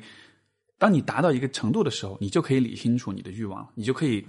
搞清楚很多事情对你来说到底意味着什么，然后在那个时候，你就能得到一种解放。对，因为如果你不追求这种成功，对吧？就像我，如果我永远惦记。对你永远惦记，你永远没法住五星酒店，你从而你就永远无无法理解你对于五星五星酒店对于你到底意味着什么。是从而你心里面就永远有那样一种喧嚣、那种渴望啊！我就我我我我特别渴望去住。但是当有一天你达到了之后，就像那个比如说买法拉利也是一样的，对，你就 get it out of your system，然后你就你就不再惦记这事儿了。所以我觉得就成功的可以这么说，成功的呃呃追求成功的目标，就是为了不再惦记很多事情。是，然后，然后这样子，你就可以用一种特别淡然的心态淡、很淡然、很简单的生活去去对啊，我咱咱出本书吧，基本成功学，把这本加进去，会大卖的。成功学的清流，对吧？给大家买法拉利搞了一找了一个更高级的理由。从此，明天我就去找法拉利，说做一广告。但是你不觉得就？但你不觉得真的就是说，呃，我我我会觉得这个可能也是跟我们的这种就是这种教育和这种社会价值观念有关，因为我们会有一种。就是仇富的这种心理啊，嗯就是说我们，因为我像比如像，尤其像可能像八零后，也不能怪大家，毕竟中国大部分富人都是有原罪的，这是不重要，对对对不重要啊。我我觉得就是可能这个，我我感觉啊，可如果你看一下这个意识形态层面的问题，就是其实我们以前还是带着这样一种心理的，就是说对于财富、对于权力、对于金钱、对于有钱人，我们都会有一种本能的一种反感，反感、一种贬低、一种否认。我会觉得那种人就是他们资本家，就是是剥削人民的这个利益，就是蛀虫对对对，就是这种感觉。所以这导致可能我们很多人在，就是因为你因为那个呃，就是之前那个我导师出过一本书，他是和那个呃另外北京的一位很很出名的一位咨询师，他们两个人一个对话，对话的实录。然后这个对话里面，其中有一章节就讲到说，咨询师的修炼里面有一个很重要的部分。环节就是你需要搞清楚人生中有几个重要的主题对你的意义，嗯有哪些呢？啊、金钱、嗯权力、性、啊、亲密、嗯，死亡，就是这样的几个东西，是在每一个人身上都是特别重要的主题。你得你得搞清楚你想起什么叔本华、尼采之类的，对对对，就那么几个原原母题嘛。对对对，没错没错。所以像像金钱的这个部分，我觉得我们很多人在看待我和金钱的这个关系上面，其实是很其实是很浅薄的，其实是会把这个东西极端化、绝对化。尤其是社会又总在谈这个事儿，没错，没嗯错，我们总会觉得钱是肮脏的，我们总我们总会觉得追求钱、追求呃呃财富是是可耻的，或者是我我我都这么想啊，呃我都会这么想。对对对，但是但是但是点就是在于，我觉得我们可以其实换一种角度来看待钱的问题，就是就是追求金钱、追求财富的目的是什么？就是因为追求财富，最终它能让你变得自由，自由，让你变得很本真、很简单。这里这里我们可以重新定义财富自由，嗯不是因为你有了钱你就可以为所欲为，什么都做，这其实的的。的的的，不是因为你有了一个亿，它让你自由，而是在你追寻这过程中，你理清了自己跟自己各种欲望，包括金钱的关系，于是你变得自由了。对，就是我觉得财富自由其实是你你你 free from 你的物欲，嗯，就是说你不再被你的物欲所支配。是。这个时候有什么和没有什么不再是一个会主导或者是会影响你。压迫、影响你生活的一个一个因素了。我觉得这才是所谓的财务自由吧。对，所以我觉得就是很有，你这说的特别有意思。就是我其实常时常也在想，就是说我也在永远在思考我跟金钱的关系，对吧？我也呃，就这个也是我的一个呃课题。那么我会想是说，嗯、就像你刚才说的，就是说人都有一种就是大众也好，或者人本能反应的都是这样的，就是说，OK，由于我没有一些东西，嗯然后于是我生活过得不那么好，于是我觉得财富自由是特别好的一件事，因为一旦有那东西，我就能有那些东西了，是是，是然后他就能让我自由了。是。但实际上，真正的是说，你会发现你真你其实并不需要很多东西，没错，然后你需要的那些东西，你努力去争取，你是可以争取来的。但很多很多东西其实是你不真的需要的，于是哎你以为因为你没有，所以你以为需要嘛，对吧？对对对对你你以哎这句话特别好，就是你你你你没有，所以你以为需要，嗯等你有了，你就知道真的是不是需要了。对，就像那法拉利一样，你买来发现也就那样吧。对啊，自己开也挺挺麻烦的。对这不是北北野武的故事吗？就日本人啊、著名导演北野武，这个挣钱了之后，然后买了一辆跑车，然后他发现自己开的时候看不见这辆车，他都 让别人开，然后自己开一辆那个出租车，自己坐在出租车里看。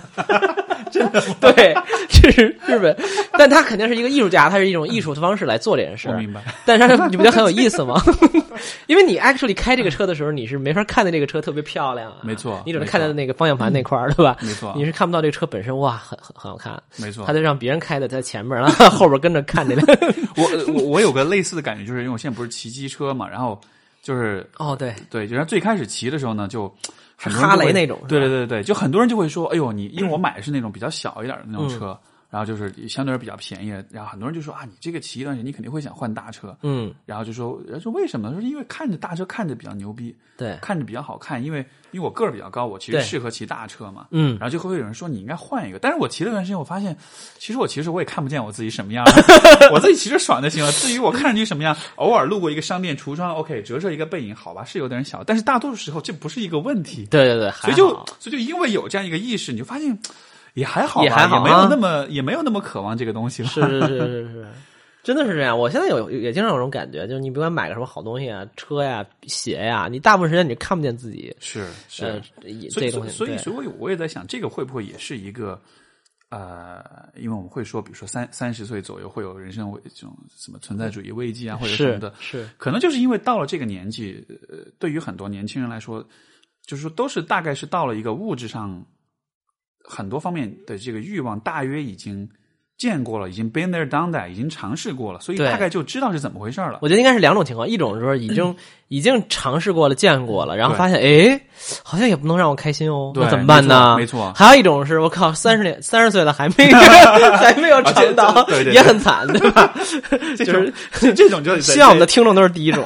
这样就听我们的播客才有比较有帮助，因为这个播客不能叫你发财。对，如果是第二种，那就还那就还继续努力，加油这样子好歹是有一个奔头，对吧？但是就是第一种人的话，就是很多事儿你已经尝试过、体验过了，然后你就发现，哎，也就是这样吧。然后到了这个时候，你就不得不开始去想更就是欲望之上的东西了。欲望之上是什么？我觉得就是意义啊，就是对啊，但是意义这个事儿就是困扰我了很多。就是我当然知道意义是在于欲望之上，然后我也希望自己人生有意义，我也努力做很多有意义的事儿。是但是，就像我上次咱们上次录音的时候我说了，就是说可能困住我之前，可能一年一一两年之前困住我的一个东西，就是我发现意义也是挺难找的，嗯，对吧？当然你帮助别人有意义，但是经常你还是觉得，对吧？人生就是真的深问下去，很多东西是无意义的，如果意义那么容易就找到，那没劲了哈。没劲了呀。就那那下一个是什么呢？哇，对吧？我倒觉得，我倒觉得对啊，就应该是这样啊。就我觉得就应该是慢慢找，就就且不说意义到底有没有，嗯对吧？但是就是我觉得就是应该是一个慢慢找的过程啊。因为如果你看你一个人是从呃理清自己的物欲，大概花个十年年、七八年，对吧？对你从毕业二十二岁到现在，比如到三十岁，你七年的时间，你七八年嗯八七八年，你差不多理清楚了，嗯，就就完了呀。但是如果比欲望更高一层的意义，如果你也就是。几年时间就理清楚，不对吧？这个这个，你懂我意思吧？这个难度应该是几何级数增长才对啊！你至少长那很痛苦哎，因为 你至少是七七四十九年，八八六十四年之类的吧？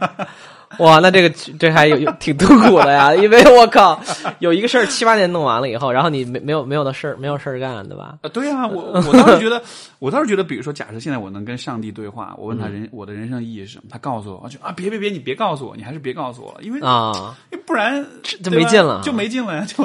我觉得我觉得其实就是我自己倒是更觉得没有一个答案，就是这个过程本身就是 the journey is a reward，就是说这是啊过程既是奖励，对吧？就是这个。呃，不像是有一个东西，有一天叭，你找到意义了，然后一个灯泡一亮，然后你就哇，人生就好像不是这样，而是说你不断的追寻，不断地往前走，然后这个旅程本身可能更更重要一点。可能我觉得可能我们会有这样的困惑，也是我其实蛮好奇那种，比如说再大一些五六十岁或者更大一点的人，他们会怎么看这个问题？当然不是每一个人，我每一个五六十岁的人我都会问，是的因为实际上我觉得很特殊的历史原因，上一代人他们其实对局限对对他们对这个问题的思考，我觉得跟我们可能会有比较大的差别。是所以说我我我其实很期待的是，如果现在能让我实现任何的愿望，我其实很会想要，比如说六十岁的你，对，没错，就到那个时候的你或者是我，我们再去，就是现在的我们去请教那个时候的我们，是你怎么看这个问题？我觉得可能会得到一些，可能会说：“哎呀，多穿秋裤。”年轻的时候不要作，顾不上探讨人生意义，推个轮椅。就如果是如果是比如说现在的中年人，我觉得多半会这样，就他们其实会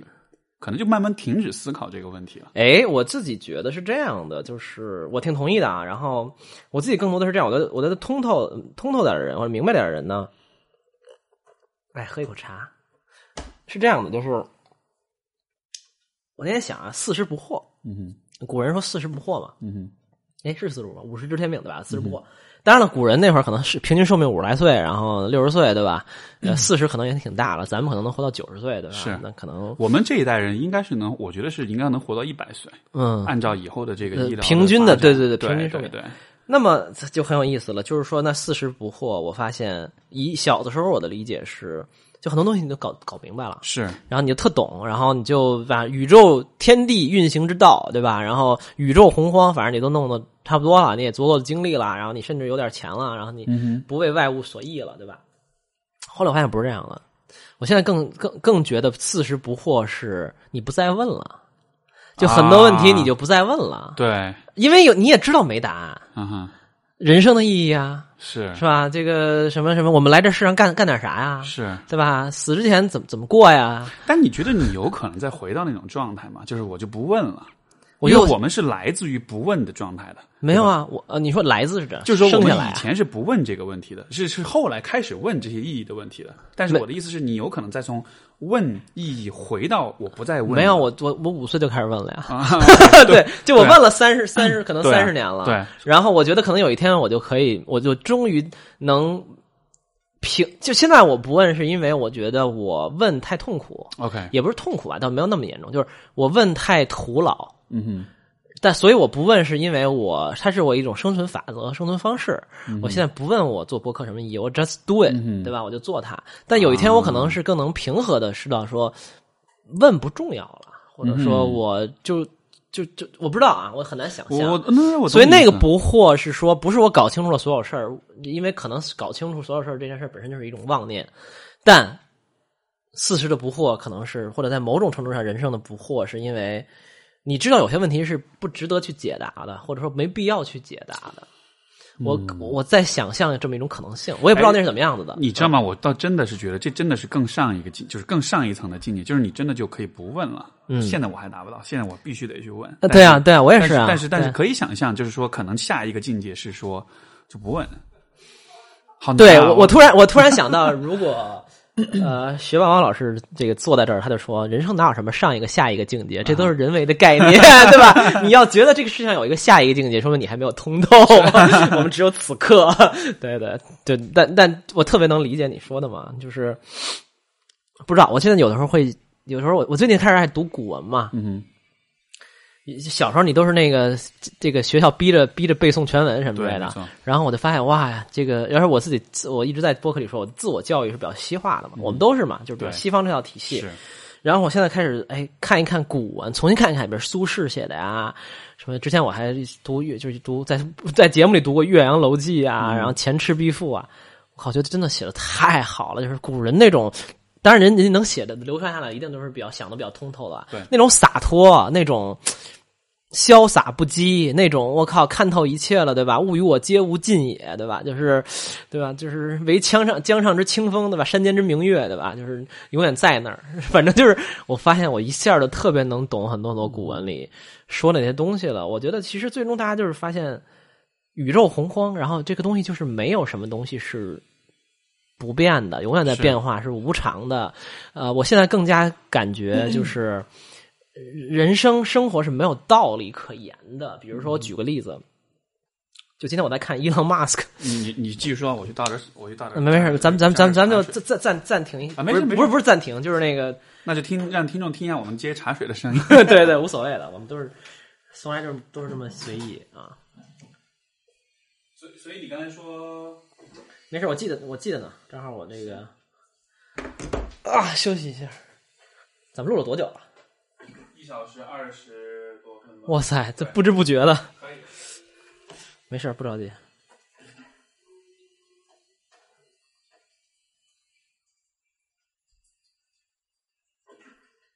不过就刚才这个，我刚才在想啊，上一回我们聊的是存在主义危机，我觉得今天聊的就是。境界，这个至少对我来说，人生的境界。到现在我的境界的局限在哪？真的，真的，我觉得这个是，不管这个学霸猫同不同意，境界是有区分的。我个人是觉得，我还是感感觉到自己的，就今天这个对话让我意识到，我们的境界是，就我的境界是还是有一个，呃，是还是有一个局限的，就还是还是在某一步呢？对对，在在还在往上走的过程中，是那肯定的呀。对，这种不问呃不惑，我觉得哇。我感觉我我又有了一个新的意义上的一个五星酒店的那种追求。对，我就说回来，就是我今天看这个啊，哦哦，我看了一个东西，是说好像什么一万五千个科学家。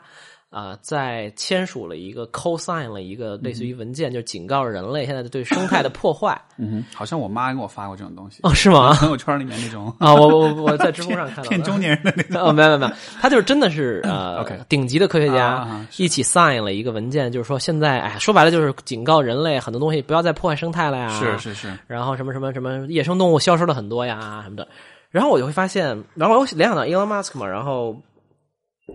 啊，联想到伊隆伊隆马斯克，就是说，呃，他一直在主张我们人类应该生变成一个多星球物种嘛，叫 multi planet species，就是多星球物种，就不不要再困在地球上。然后我就想说，哇，人类应该是这这个地球有史以来有史以来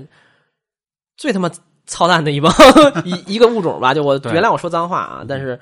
就是最侵入性最强，是，然后呃，最这个破坏性最强，然后改造对地球的面貌改造最大的一个非常是倒霉的物种，应该说是最自私的物种。嗯，非常自私的物种。按照的自私的定义来说，对对对。然后我们呃弄毁掉了很多热带雨林啊，然后污染了太多河流啊。你现在看去这个中国，比如说一些二三级什么县市，可能。水都是很有问题的，都是那些排污厂，孩子们都呃深受毒害，然后呃整个世界都是这样，不光是中国，然后很多动物因为我们死掉，毫无疑问的。然后我就想说，就人类这么可怕的一个物种，对吧？但你实际上想来，就是我我从从人的诞生开始，就两百万年，到人类某一天的消亡，或者我们被走到了呃被运送到了某种对吧火星上或者怎么样。其实这一切宇宙都是都是没有意志的，什么意思？就是说，我们觉得手动东西是好坏的，比如破坏环境很差。对，我觉我是一个总体来讲比较环保的人，啊，我很讨厌用什么一次性餐具等等等等。呃，我也知道人类犯了很多罪孽，对吧？然后我经常看到这种东西，我觉得很很很很可悲。但是从一个更高维度上的角度来看，一个星球上面的小小的物态。生态的变迁对于整个宇宙来讲是一个极其微不足道的东西。没错，你想，我们有几千万亿颗行星，我不知道啊。对，对，对，对，这个物理知识暴露了。但是，你说这一个地球上的某一种物种上的某一片森林的里边什么的水土破坏了，it means nothing。这这是一个不重要的事情啊。然后什么什么这俩国打了一仗就不重要。对啊，甚至由于这个人这个物种本身的特质性质，就是人发展到现在就是一个好争权、胜好争斗的、占有欲很强的、很自私的，当然偶尔也是呈现很好的品质的这么一种物种，它天然就是这样。你 Steve 我肖宇往这一生，天然就是这样的。是对吧？嗯，给你放在一个非常可怕的环境里，比如说你坏吃不饱了呢，你也要抢别人东西，我也要抢别人东西的。那他这人就是就就是生就是这么生的嘛。所以你说天，有时候我我也就在节目上说这些事儿吧，因为私下说会被人觉得比较 那个什么中年人又很很奇怪，对吧？呃，但你说天道这件事儿，实际上是没有善恶之分的，就是什么叫天地不仁，以万物为刍狗，就是没有什么善恶，没有什么东西，你就是道法自然，所以所以对吧？所以所以像你看，我们比如说呃，英文我说 Mother Nature，对吧？会说大自然母亲，就我们会把大自然赋予一种母性的仁慈的这样的一种属性，但实际上真正的大自然是很残酷不，care 你，是很残酷的。就是就是你可以看到，比如说，你可以看到当当当呃这个当当一只猎豹在蚕食一只那个呃呃它的羚羊猎物的，它嗯一只、一只羚羊的时候，那个过程是很血腥，是很可怕的。我们会觉得大自然母亲或者大地母亲、地球母亲是是一个仁爱心，其实不是，其实就有很多很多很可，我们会觉得很可怕的事情每天都在发生。是。像比如说在这个呃呃，就是在这个呃呃呃现代文明出现之前，对于一个人类来说，你在、比如说你在森林里或者你的草原上，你如果摔了一跤，如果你的腿骨折了，你就死了。对对你没有机会再活下去。就是如果大自然很仁慈的话，它应该让你能继续活下去，对吧？给一个 second chance，给再给一次机会。但是不是啊？对你的伤口，你身上有一个伤口之后，感染了以后你感染了你就死了，对你没有机会。对所以其实就所以其实是很甚至连现在这么文明大道无情，就是对说白了，对，就是这么文明的社会，不是还什么什么女性要是什么怎么样了，就要什么拿石头砸死，啊，对，就就就，even 现在这个时代啊，在某些宗教里面，对对之类的，或者某些地方。如果是通奸呀、啊对各种问题就是就包括如果你是同性恋啊，你会被实行啊啊，，对对，对，就很可怕嘛，这都什么年代了，对吧？是没错，呃，但我们当然这个节目不是说鼓励大家就是说不要遵守社会规则规范啊，嗯。就还是要做一个很好的人。但是就有的时候，我就就刚才我们聊到这种天道啊，或者是什么不惑呀，就是后来发嗯现很多东西你没法问啊，这些东西没有答案啊。对吧？就是哪有答案啊？哪有什么 哪有什么什么什么终终极真理这种事儿？就一辈子。我我觉得还是有呃，我感觉哈，就可能还是有一个大约的方向，我觉得我们可以去试图去达到的，就是说，啊、因为刚刚我们不是讲嘛，就是人的欲望，就是那种对本真的欲望的回归，嗯就是人的欲望是本真的东西叫欲望，除此之外都是杂音，对吧？我在想象的一种画面，就是说，当有一天，因为你看，其实现在就是人的发展、呃社会的发展、财富的积累、生活条件的提高，其实所有这一切，它的我觉得终极目的都还是于嗯能够让尽可能多的人把噪音都去掉，是只留下自己本真的欲望。是，而你能想象吗？当有一天，因为你看，其实现在我们的世界、我们的社会很多很多的问题，嗯，我觉得都可以归结于是因为人们心中还有太多杂音，对，是这些杂音在驱使人们做一些自私的、伤害别人的这些事情。是那当有一天，作为整个一个物种，我们都没有这样的杂音了，那会怎么样？我想到了六个字儿，啊哈，叫做“水至清则无鱼”，就文明就消亡了。你觉得会消亡吗？我觉得会，我觉得一个东西如果是至真、至善、至纯、至美的话，嗯它是每一个个体都这样的话，就没有文明了。文明是建立在苦难、是，灾难、呃伤互相伤害，然后等等的，我觉得是这样的，就真的是就是你想文学跟艺术、嗯哼。幽默、播客，哼，对，不都是建立在我们是那种特别多困惑、郁闷等等科学技术发展都是为了解决对军事都是为了杀更多人、掠夺更多资源，所以对的就你这么倒倒倒推下来，我理解就我自己，我我我我我我不，我肯定这个东西不是说就是一个严谨的推论了啊。是但我就想起了“水至清则无鱼”这种感觉，就是你要包括特别牛逼的文学作品，为什么那么敢打动人心？因为你看的里边都是人性的最最深处的那些东西嘛。所以，嗯甚至我觉得这个东西都都在我们这个年代，又有一个我们这节目也讲过很多次，我觉得都不重要了。为什么？因为可能一百年后人的定义就变了呀，是我们就都是半机器了。是然后那会儿的善恶什么之类的要重写规则了。那会儿我们要重出一条规则，社会规范是怎么样的？不要随便卸人电池，对吧？之类的。哎，不过不过呃，我觉得很有趣，就是如果我们都是，比如说未来的社会或者未来的人类的这样一个物种，不再是一个纯生物的物种，它有可能融入了机械的部分，有可能融入了 AI 的部分，有没有可能其实这反而会加速我们达到那种就是呃这种回归本真的去到噪音的这种状态？送你一句这个播客最常用的句式，就是你现在在那个情况下，你要先定义一下什么是本真，就是就是就是，因为那会儿你的欲望，你可能就不是吃吃吃饱就不是你的欲望了。那那那那还能有什么欲望呢？就因为我会觉得人的欲望不是是有是有上限的，就是说就是噪音的部分，我觉得是有上限的。不是那会儿你人就变了永生嘛，就有欲望就是永生啊！我我我觉得很难讲，是吧？因为。我觉得用我现在纯人肉人类的大脑是想不出 另一个物种的那个想，我觉得很难讲。但是我觉得肯定很多东西会变了呀。就是你看，假设说我们以后啊知识，我总得举这个例子，比如知识的传递变了，比如你一出生给你弄一芯片，人类有史以来所有知识，你就你就都基本上懂都 get 了。对，甚至有一种更可怕的现，呃，更可怕的现象，你要有钱，对吧？你就能 download 百分之一百的人类历史知识。你要没钱，你就 download 百分之二十的，然后你就余生你就挣钱补那百分之八十。那你那会儿教育这件事就没了，学校这件事就没了，或者说它又变成另外一种东西了。然后呃，那会儿可能大公司、大企业组织形式变了，因为一个现在可能 Google 五万人，对吧？那会儿可能六个人，对吧？就是能干五万人干的事儿。所有的东西都变了以后，就像我说的，我只能从一个最高所我能想象出来的最高境界来理解这，就是什么？就这一切发生事也不重要，因为都是演化链上的一个一环而已。就是宇宙这个宇宙放在这儿，搁在这儿，它没有目的，没有 purpose。就是这就是我觉得我自己有一点点想开了的点，就是我觉得人来这儿没有 purpose，但是没有 purpose 不可怕。嗯嗯，就是你说人来到世上有。对于地球伤害这么多，干了这么多坏事儿，但又怎么样呢？就是我们还会被新的物种取代，我们还会做很多事儿。地球有一天也不 relevant 了，因为地球可能整个都炸了，我们就 生活在别的星球，就是不 relevant 了。所以，我们只能做一件事，就是在此生创造一些好的东西和意义。你说 pure 纯的纯善真善美的东西有没有？我觉得是一个。人类的美好想象吧，我们叫无限接近它，那可能它永远不来。给 Steve 聊郁闷了，感觉。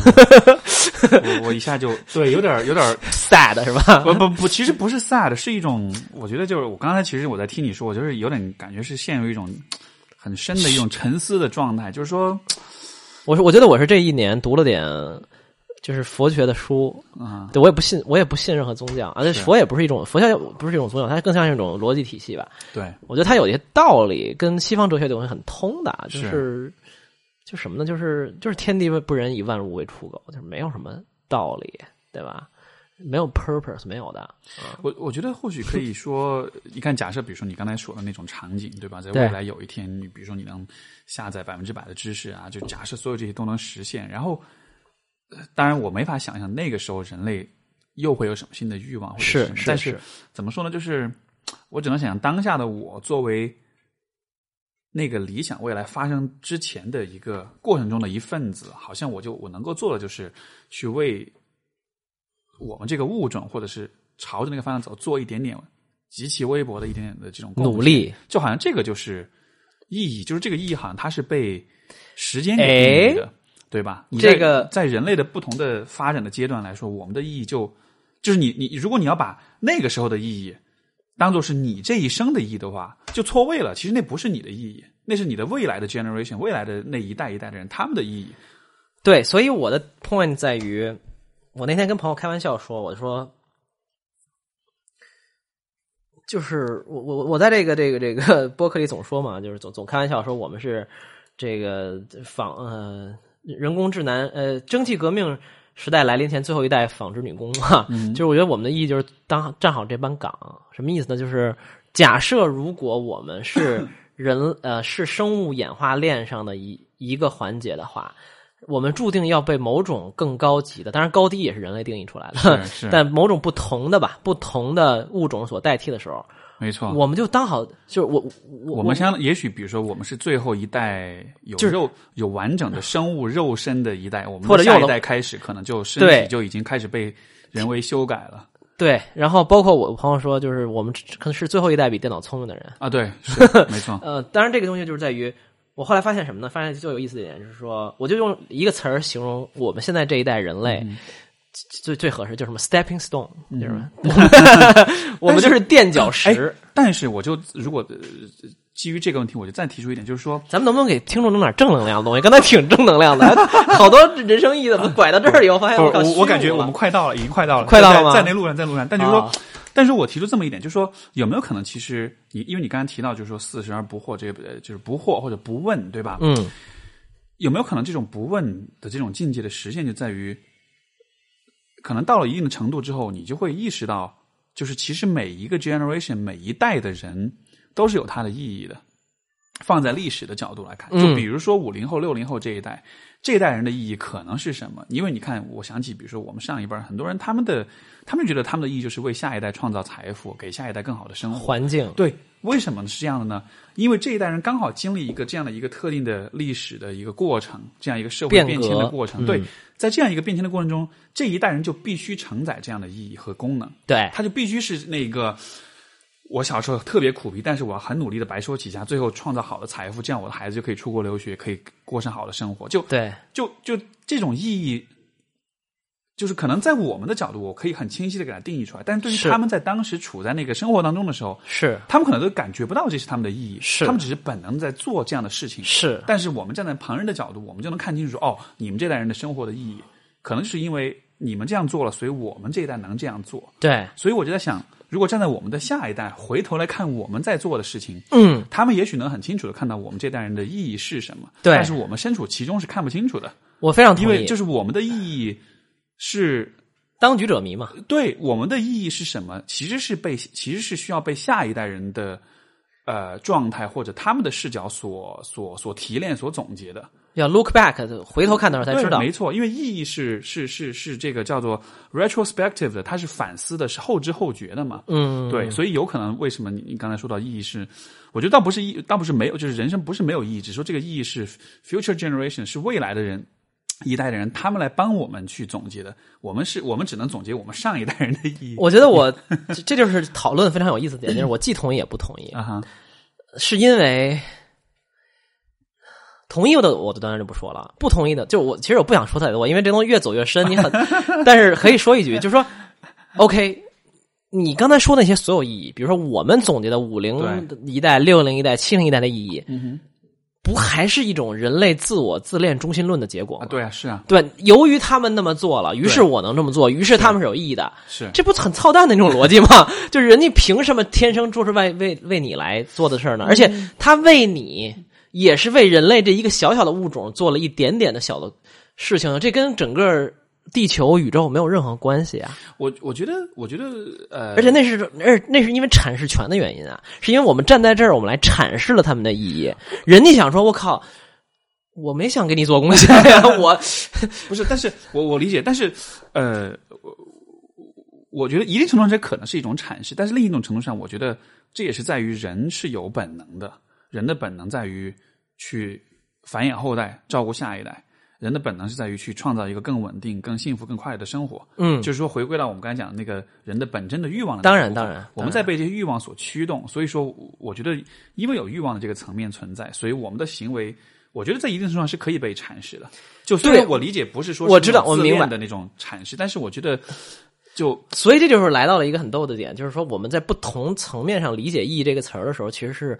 非常不一样的。嗯啊、你我当你说啊、我们这种意义是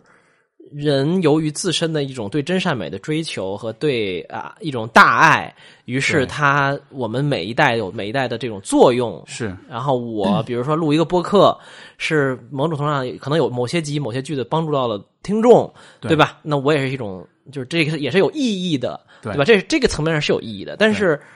你在一个真正高的层面上，你这一切都是一个。呃，你你你可以想象成我们我们在这儿聊的特别开心，然后你现在小区楼下的某一个蚂蚁洞里的三只蚂蚁正在特别开心的交流。It means nothing to you, right？难道难道不是吗？难道不是吗？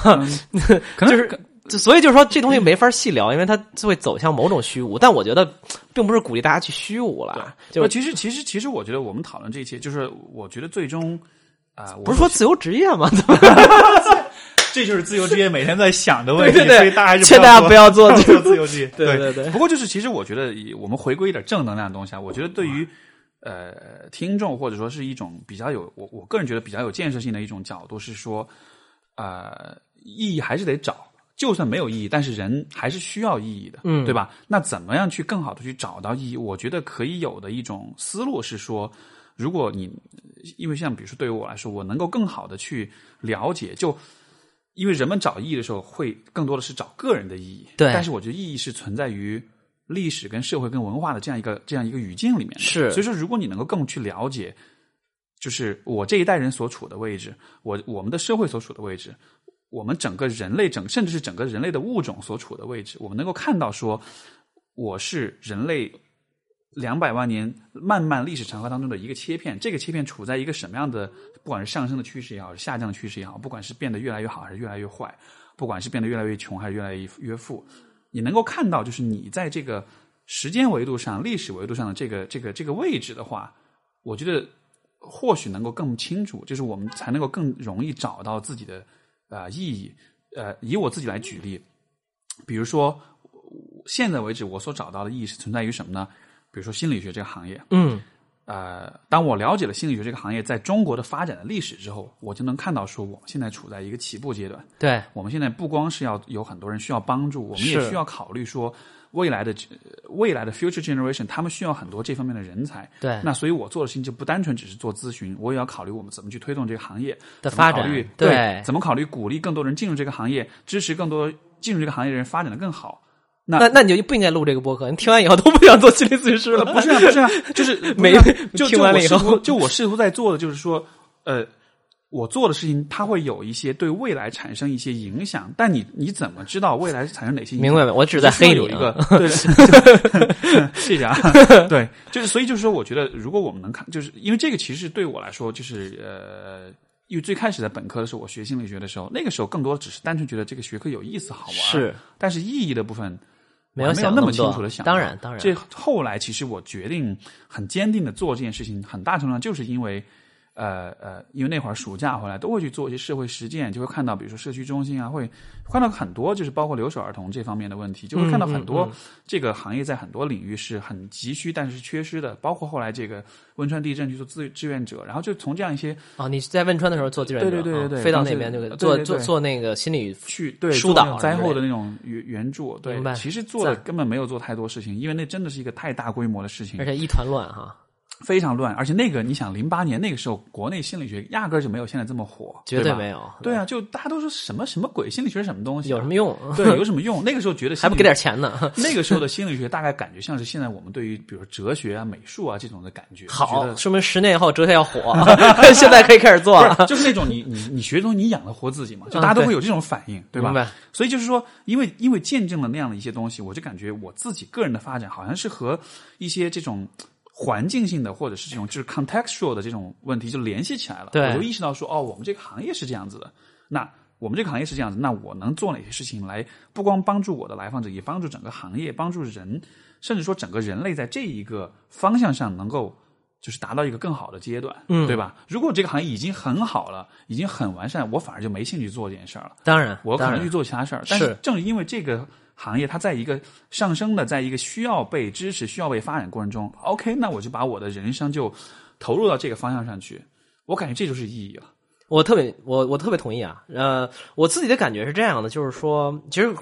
总结一下我们刚才说过的东西，我自己可能觉得更那个更对的呃描述应该是，就少问那些真正终极的问题。嗯，这边太终极了，没有人能回答。没错，而且我们问，就我总在说。要回到问问题背后的动机嘛？就是有的时候我们问那些终极问题，是因为我们对现实生活束手无策，或者不满意，或者没有办法的时候，我们才去说啊，那我们问问终极问题。你看，对吧？那么多人对终极问题都没解答，那我这么糟糕也无所谓了。是，我觉得不要去做这种事情。就是有可能终极问题是，比如说两百代人以后。他们是能回答这个问题。对，但是那不是你这一代人的问题，所以对它不重要，它跟你没有关系。是。没错，所以就是说，我觉得就是少问一些真正中，就是可以去问，可以去考，呃，想，但是不要陷进去，就不要陷入到一些终极问题里不能自拔，而更多的要回归到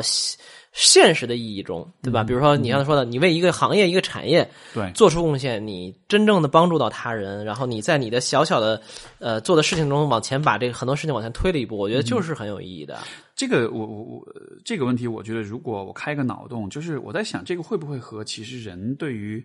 死亡的认知有关系？嗯，当我们在考虑终极问题的时候，我们其实是忽略了死亡这个这个这个因素的，就是人的嗯生命是有限的，是，终极的问题的思考是假设人的生命是无限的，嗯，我们才能去思考这个问题。是，所以，当我们在思考终极问题的时候，我我不知道啊，这个当然这个稍微有点精神分析啊，就是说，也许对于终极问题的思考，是我们对于嗯死亡亡焦虑。的一种防御机制。我们通过思考终极问题来，获得一种永生的幻觉，没错，这样我们就可以不用担心死亡的问题了。就真的是，哦我觉得是有这样的可能性的。是有的，是有的，对的。，就实际上我们所思考的，所以才能有那句话嘛，“朝闻道，夕死可以”嘛，就是你有一天真的知道那个终极问题，你就可以去死了。是，所以所以我就在 想，当你说到就是这个四十而不惑，你不再去问的时候，也许就是因为有一天你接受了说你的人生是很有限的，对你的人生的时间也好，或者可能性都是很有限的。对，你接受了这样一种重要的不是天天去问，而是你对对对对 actually do something。没错，嗯，我感觉这境界我又接近了一步接近了 是吧？今天从意识到接近，我觉得还是挺快的。哇，很好，你马上从而立就走到不惑了是吧？年龄还没到，但是对对对啊对啊，是啊。年龄还没到，所以我现在可能是一种知天命的感觉，啊 五十知天命了，就是很多东西就对吧，道法自然啊，你就不要去跟天逆着来了啊。哎，本来我们今天是要说自由职业的问题，对，这个都扯到这儿了。偏的有点远。最后拉回来吧，就是 你还要你还要总结二零一七年吗？总结，呃，每就因为是年底嘛，所以还是要聊一聊嘛。因为我觉得这个播客呃比较有意思的一点，我会发现是，嗯，就那天呃有有朋友问我说，得意忘形之后想怎么做嘛，也做了快一年。然后我说，其实我不知道具体怎么做，但我有知道我我不想做成什么样。比如说，我不想做成一个。呃，比如纯访谈类的节目，每期找不好玩的嘉宾，而是说是，可能是我跟我的一圈朋友，对吧？每两个月、三个月 check in 一下，然后看看，哎，大家又在想什么，然后什么发展。本质上，听众也在见证我们的成长和变化嘛。当然当然也可能是倒退，对吧？对，不一定都得是，不一定都是往前走，但是变化，变化，对吧然后你看，显然你现在想的问题和我们聊的问题跟二十七期三个月之前又有点不一样了我觉得很特别好，所以还是要我觉得有留点一点点时间的印记，就是说，比如这一年你觉得现在呃，11首先就是刚才你说那个，就是就是关于播客这个问题。其实其实我从做这个播客第一期开始，我自己会设定的一个一个目标或者说是一个动机，就是说我其实想做什么样的节目呢？是那种呃，就是 consciousness expansion，就是这种节目它能够帮助你把你的意识给拓展。嗯作为一个人，你的认知、你的意识，它能够帮你去。因为我觉得这当种这种拓展，我觉得只有只有可能在几种情况下实现。第一种就是啊、通过阅读，通过教育，通过接受知识；是第二种是通过和人的交流；第三种就是你，对吧？但是总体来说，我觉得我们，我觉得理解。对，就是因因为因为我会选择做播客，也是因为之前我听的一些播客，就我在它能帮助你它能真的是帮助我把我的意识，就真的是有一种被拓展的感觉，那种感觉我觉得是很神奇，很很很而那种感觉会带来一种很异样的、很嗨、很爽的感觉，好像有一种哇，未知的世界被打开了一点，没错没错，然后哇，就是一层层迷雾露出点光，是没错嗯没错，所以所以我很认同，像你说，如果单纯只是访谈节目的话，我觉得那当然一定程度上也能够拓展它有意义，对，但是点是在于，我觉得更多的拓展是来自于碰撞，是来自于就是说，呃，通过不同的角度去把它整合，去呃去碰撞，然后最后形成一些新的观点。我觉得这种过程是特别特别神奇的。是是是是包括甚至我们自己本身已经从某种程度上变成了一种案例，没错，展现给了呃我们的听众，对吧？是是因为我们自己的成长变化，然后纠结痛苦也都呃，反正有一定程度的都展现给他们了嘛。这个这个就呃就你你等一下总结哈那个部分，但是就是我就又想到一点，就是说有没有可能，其实我们说了人生的意义，可能就就不说意义吧，其实意义东西本身就在假设是一个终极的东西了，是对吧？就意义本来就假设我们在问一个，就是就当我们讨论意义的时候，我们的假设就是如果我们永远不会死，嗯，那意义才能被。但是就是说，我们先不说意义的问题，就是比如说人生目标吧。我觉得人生目标当中，我觉得有没有可能有这么一个点，就是我们需要不断去拓展自己的意识。嗯，虽然这个拓展是永远没办法真的完全的穷尽百分之百的，也没有穷尽的，对。但是好像这种不断拓展的过程，至少你在做这件事儿的时候，你是很爽的，对，而且这件事是有益于自己、有益于别人的，对吧？对所以这事儿我感觉是没毛病的。是没毛病，而且还可以扣回到我们最开始说的，就是很多东西，当我们不知道的时候，没有体验过的时候，你没有走到那个意识的，或者你没有认这个认知的时候，你是不知道那个东西你是需不需要的。你得买回来以后你得接触到了以后，你得跟它产生真实的联系之后，嗯你才能知道这个东西对没有意义，对吧？你干站在原地干想不行啊。是吧？嗯你看，完美的扣回了我们的主题。挺好的，挺好的。对，所以就最后再说一点个人的事儿吧，大家轻松一点，轻松一点。这一年总体来讲满意吗？然后做了点什么，或者遗憾是什么，或者明年想大概做点什么，很虚的讨论就可以。嗯，先说满意不满意吧。二零一七年，我总体来说，我觉得就是因为以前就是我的那个，我是一呃，我想想看，零哎，等会儿零四年去加拿大嘛，对，我是零四年三月二十六号落地多伦多的，嗯，所以我每年的三月二十四号都会写一篇日记。但是这个传统就是到后来我回国就断了，嗯但就是但就是这种感觉一直都有，就是是每一年回头看前一年都觉得自己特别傻逼，嗯，然后每当有这种感觉，我就会很欣慰，我觉得嗯，成长了这说明我在成长。对所以今年我看去年的，我觉得挺傻逼的。所以，所以，所以，我觉得你说你说满不满意，我不确定，但是至少这种感觉是在，我觉得就就安心了，就就还 OK，就应该还不错。OK OK，那还挺好的。那有没有什么小的遗憾？具体的也可以，虚的也可以。然后或者说你想，呃，比如明天明明年去要，What would you do differently in 二零一八，对吧？嗯，说起来好像真的不太有，可能再多读点书吧。我今年书读的有点少，那都在玩吃鸡嘛？玩游戏也玩的多，但是就我今年确实就咨询做的比较多，有点忙，哦对，就没有那种大块的能静下心来读书的时间。但是阅读照倒真的是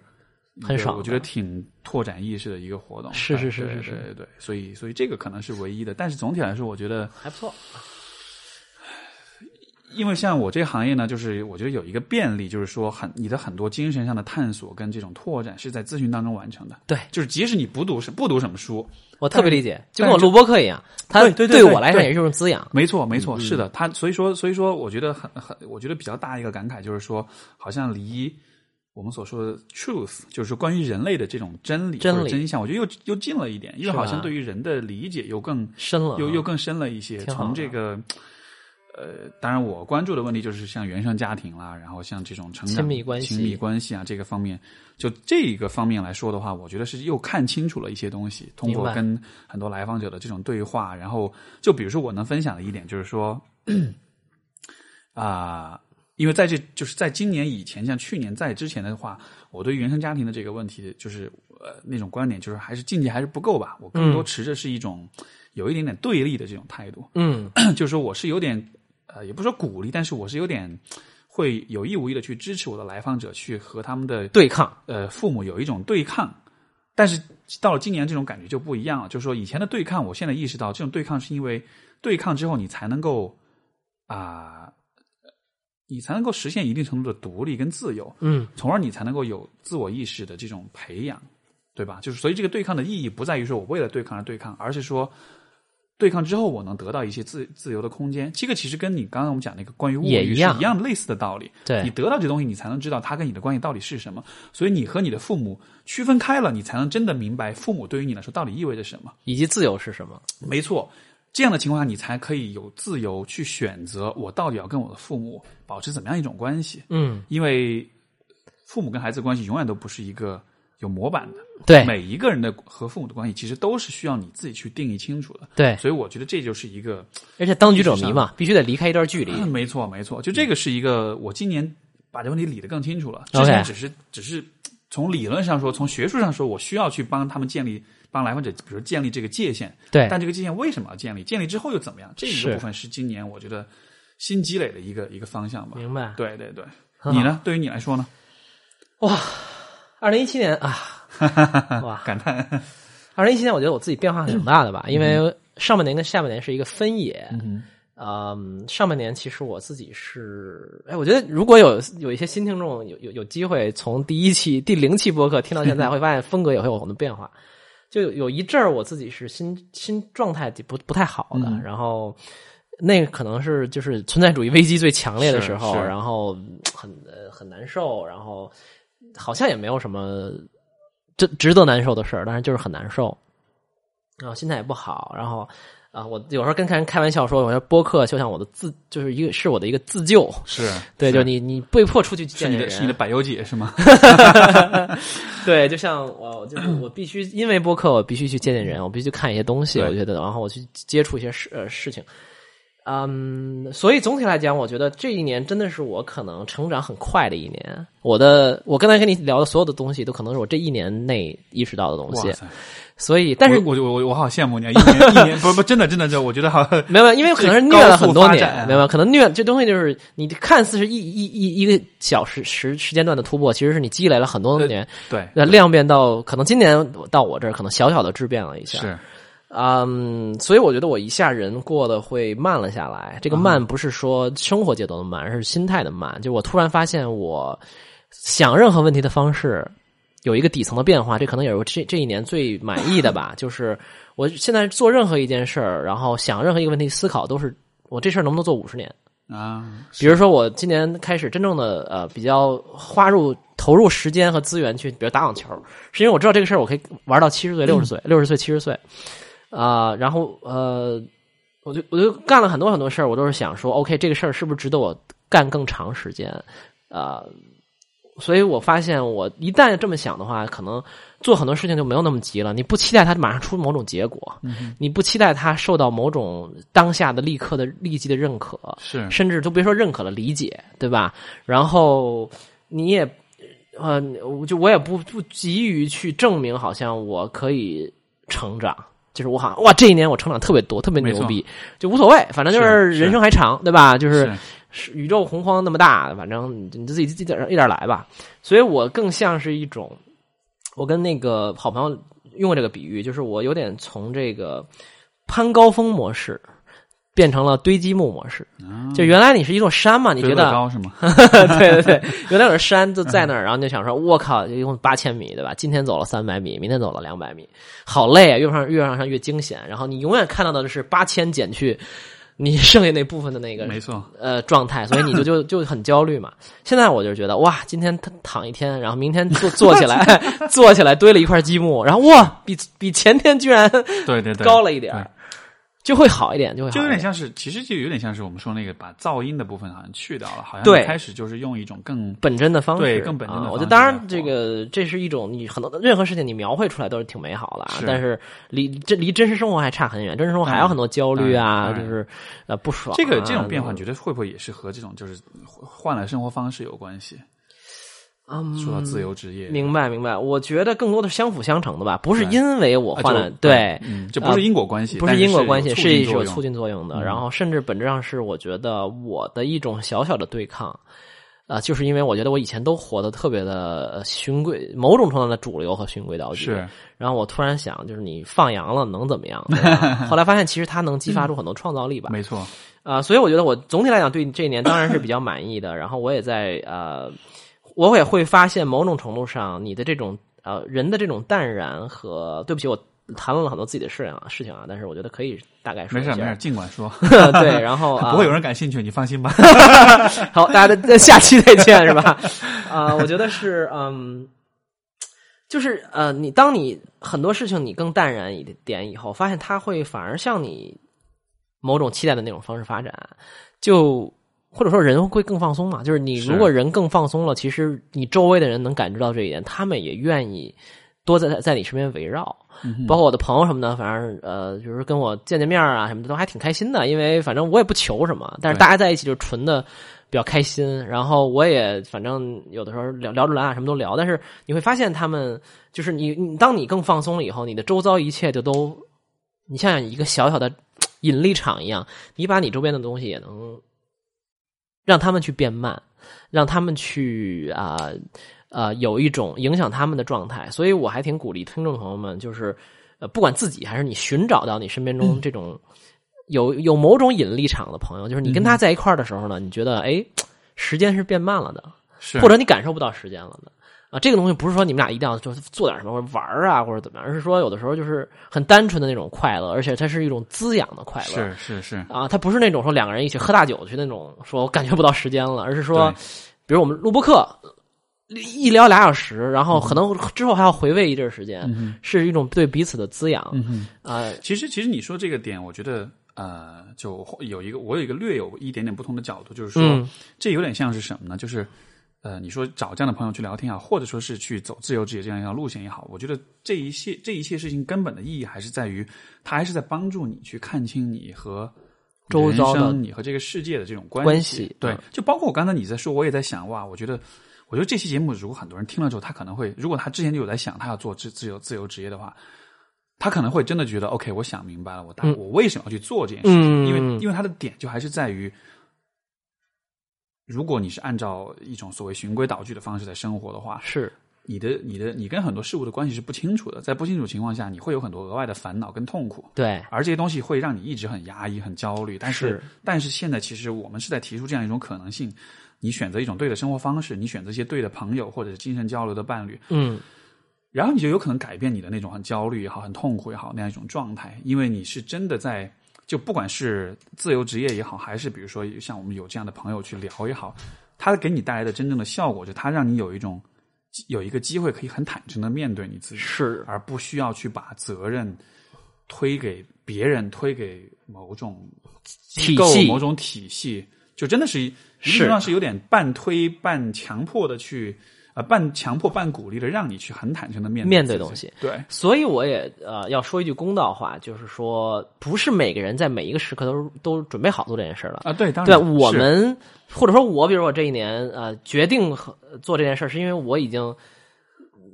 大量的训练自己坦诚面对自我了，甚至我现在也完全不不可能完全做到百分之百，对吧？是是我们还要自己骗自己，对吧？但是至少我我我我我稍微适应了，我我我能活下去。我嗯在面对自己很很很很很差劲的或者很很 weak 的软弱的很多部分的时候，我能至少我能 survive，我能我能生存下去，对吧但不是每个人在每一个时刻都要下这种猛药的你。知道吗？其实，其实我觉得，像我觉得做心理咨询，最终就是达到这样一个结，一个一个一个一个意义一个一嗯个状态，对就是人能够很坦诚的面对他自己，是这就是我觉得咨询当中可能最理想的或者最最追求的状态之一。是，只是说呢，就是像你是自己完成的，我觉得这很不容易。没有，我有做咨询啊。就啊啊对 OK，对明白明白，对对对对。所以就是说，我觉得就是说，呃，只是说在咨询里面，因为有一个人他在帮，因为像你所说的，不是每一个人都准备好做这件事情。是就即使像你说之前你有很多年怎么样怎么样，对对对经历啊、积累啊、量变啊这样的，但是我觉得还是有一个呃，要有一个过程呃要有一个过程，而且我觉得。不管是呃改变生活方式也好，还是说有朋友的陪伴，还是做咨询，最终所有这一切，都是为了他都是为了让你成为你，对，让你能够更坦诚的，对我来说也是一样的。虽然是是我帮别人做咨询，而且但是也是在偷偷的当中，在对越来越坦诚的面对自己这样的。所以包括呃，我觉得还是呃也对吧？也刚才你也说到，比如说你开刚开始做呃自由职业的时候，也是有那么两一两年、两三年，比如收入并没有那么稳定，或者说呃，肯定跟现在是没法比的呀，等等等等，就是这些东西也是，就我们也不要过过于美化这种 东西，对吧？这些东西是想 面对的，那你可能就是。我靠！一听这个这这这么好，当然你就去做了，但其实也是有很多要放弃的东西的，嗯对吧？你可能比如说你挣不了几个亿了啊，对吧？就是各种 东西你是要去放弃的，是嗯。但是重要的是，你觉得那个东西无所谓。我我其实嗯对我其实不会觉得那是一种放弃，而是说，嗯，trade off，我觉得我的更多的，我觉得是因为你你搞清楚你跟他的关系之后，你不会觉得那是一种放弃，你觉得他跟你不相关，是那种感觉。我我理解，我理解，就是像比如，说，就像比如说我入这行的时候，我入行的时候我就知道了，说我这辈子不可能赚太多的钱，嗯我嗯，不可能是那种年收入上百上千万，然后嗯可以开、可以开跑车啊，可以对什么的。但为什么是那样的？我就是那样，我不会遗憾，因为可能就 it's not 那不是你本来也不属于你，对对，就是比如说你现在就是就算是别人送我一个跑车，我会觉得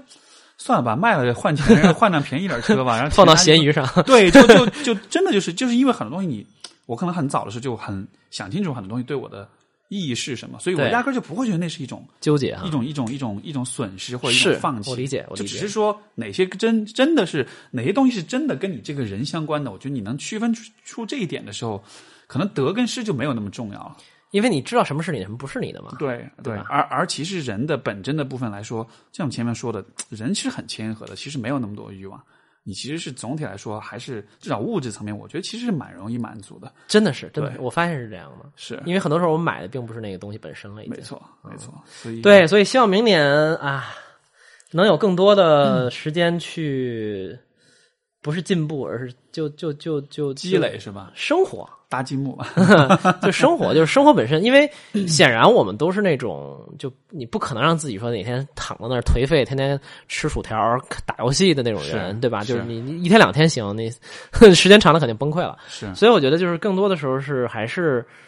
呃，好好去生活吧，生活也包括着学习，什么什么上进等等东西，但是更重要的是，还是在找自己一个过程吧。所以呃，希望明年比今年更能更坦诚的面对自己一点儿，还是有很长的路要走的。才对，我觉得我我甚我会甚至觉得每一刻都是刚刚开始，我真的是是这种感觉，我总觉得啊，我们才刚刚开始，还早呢，还还早是吧还有很多还有很多风景要看呢，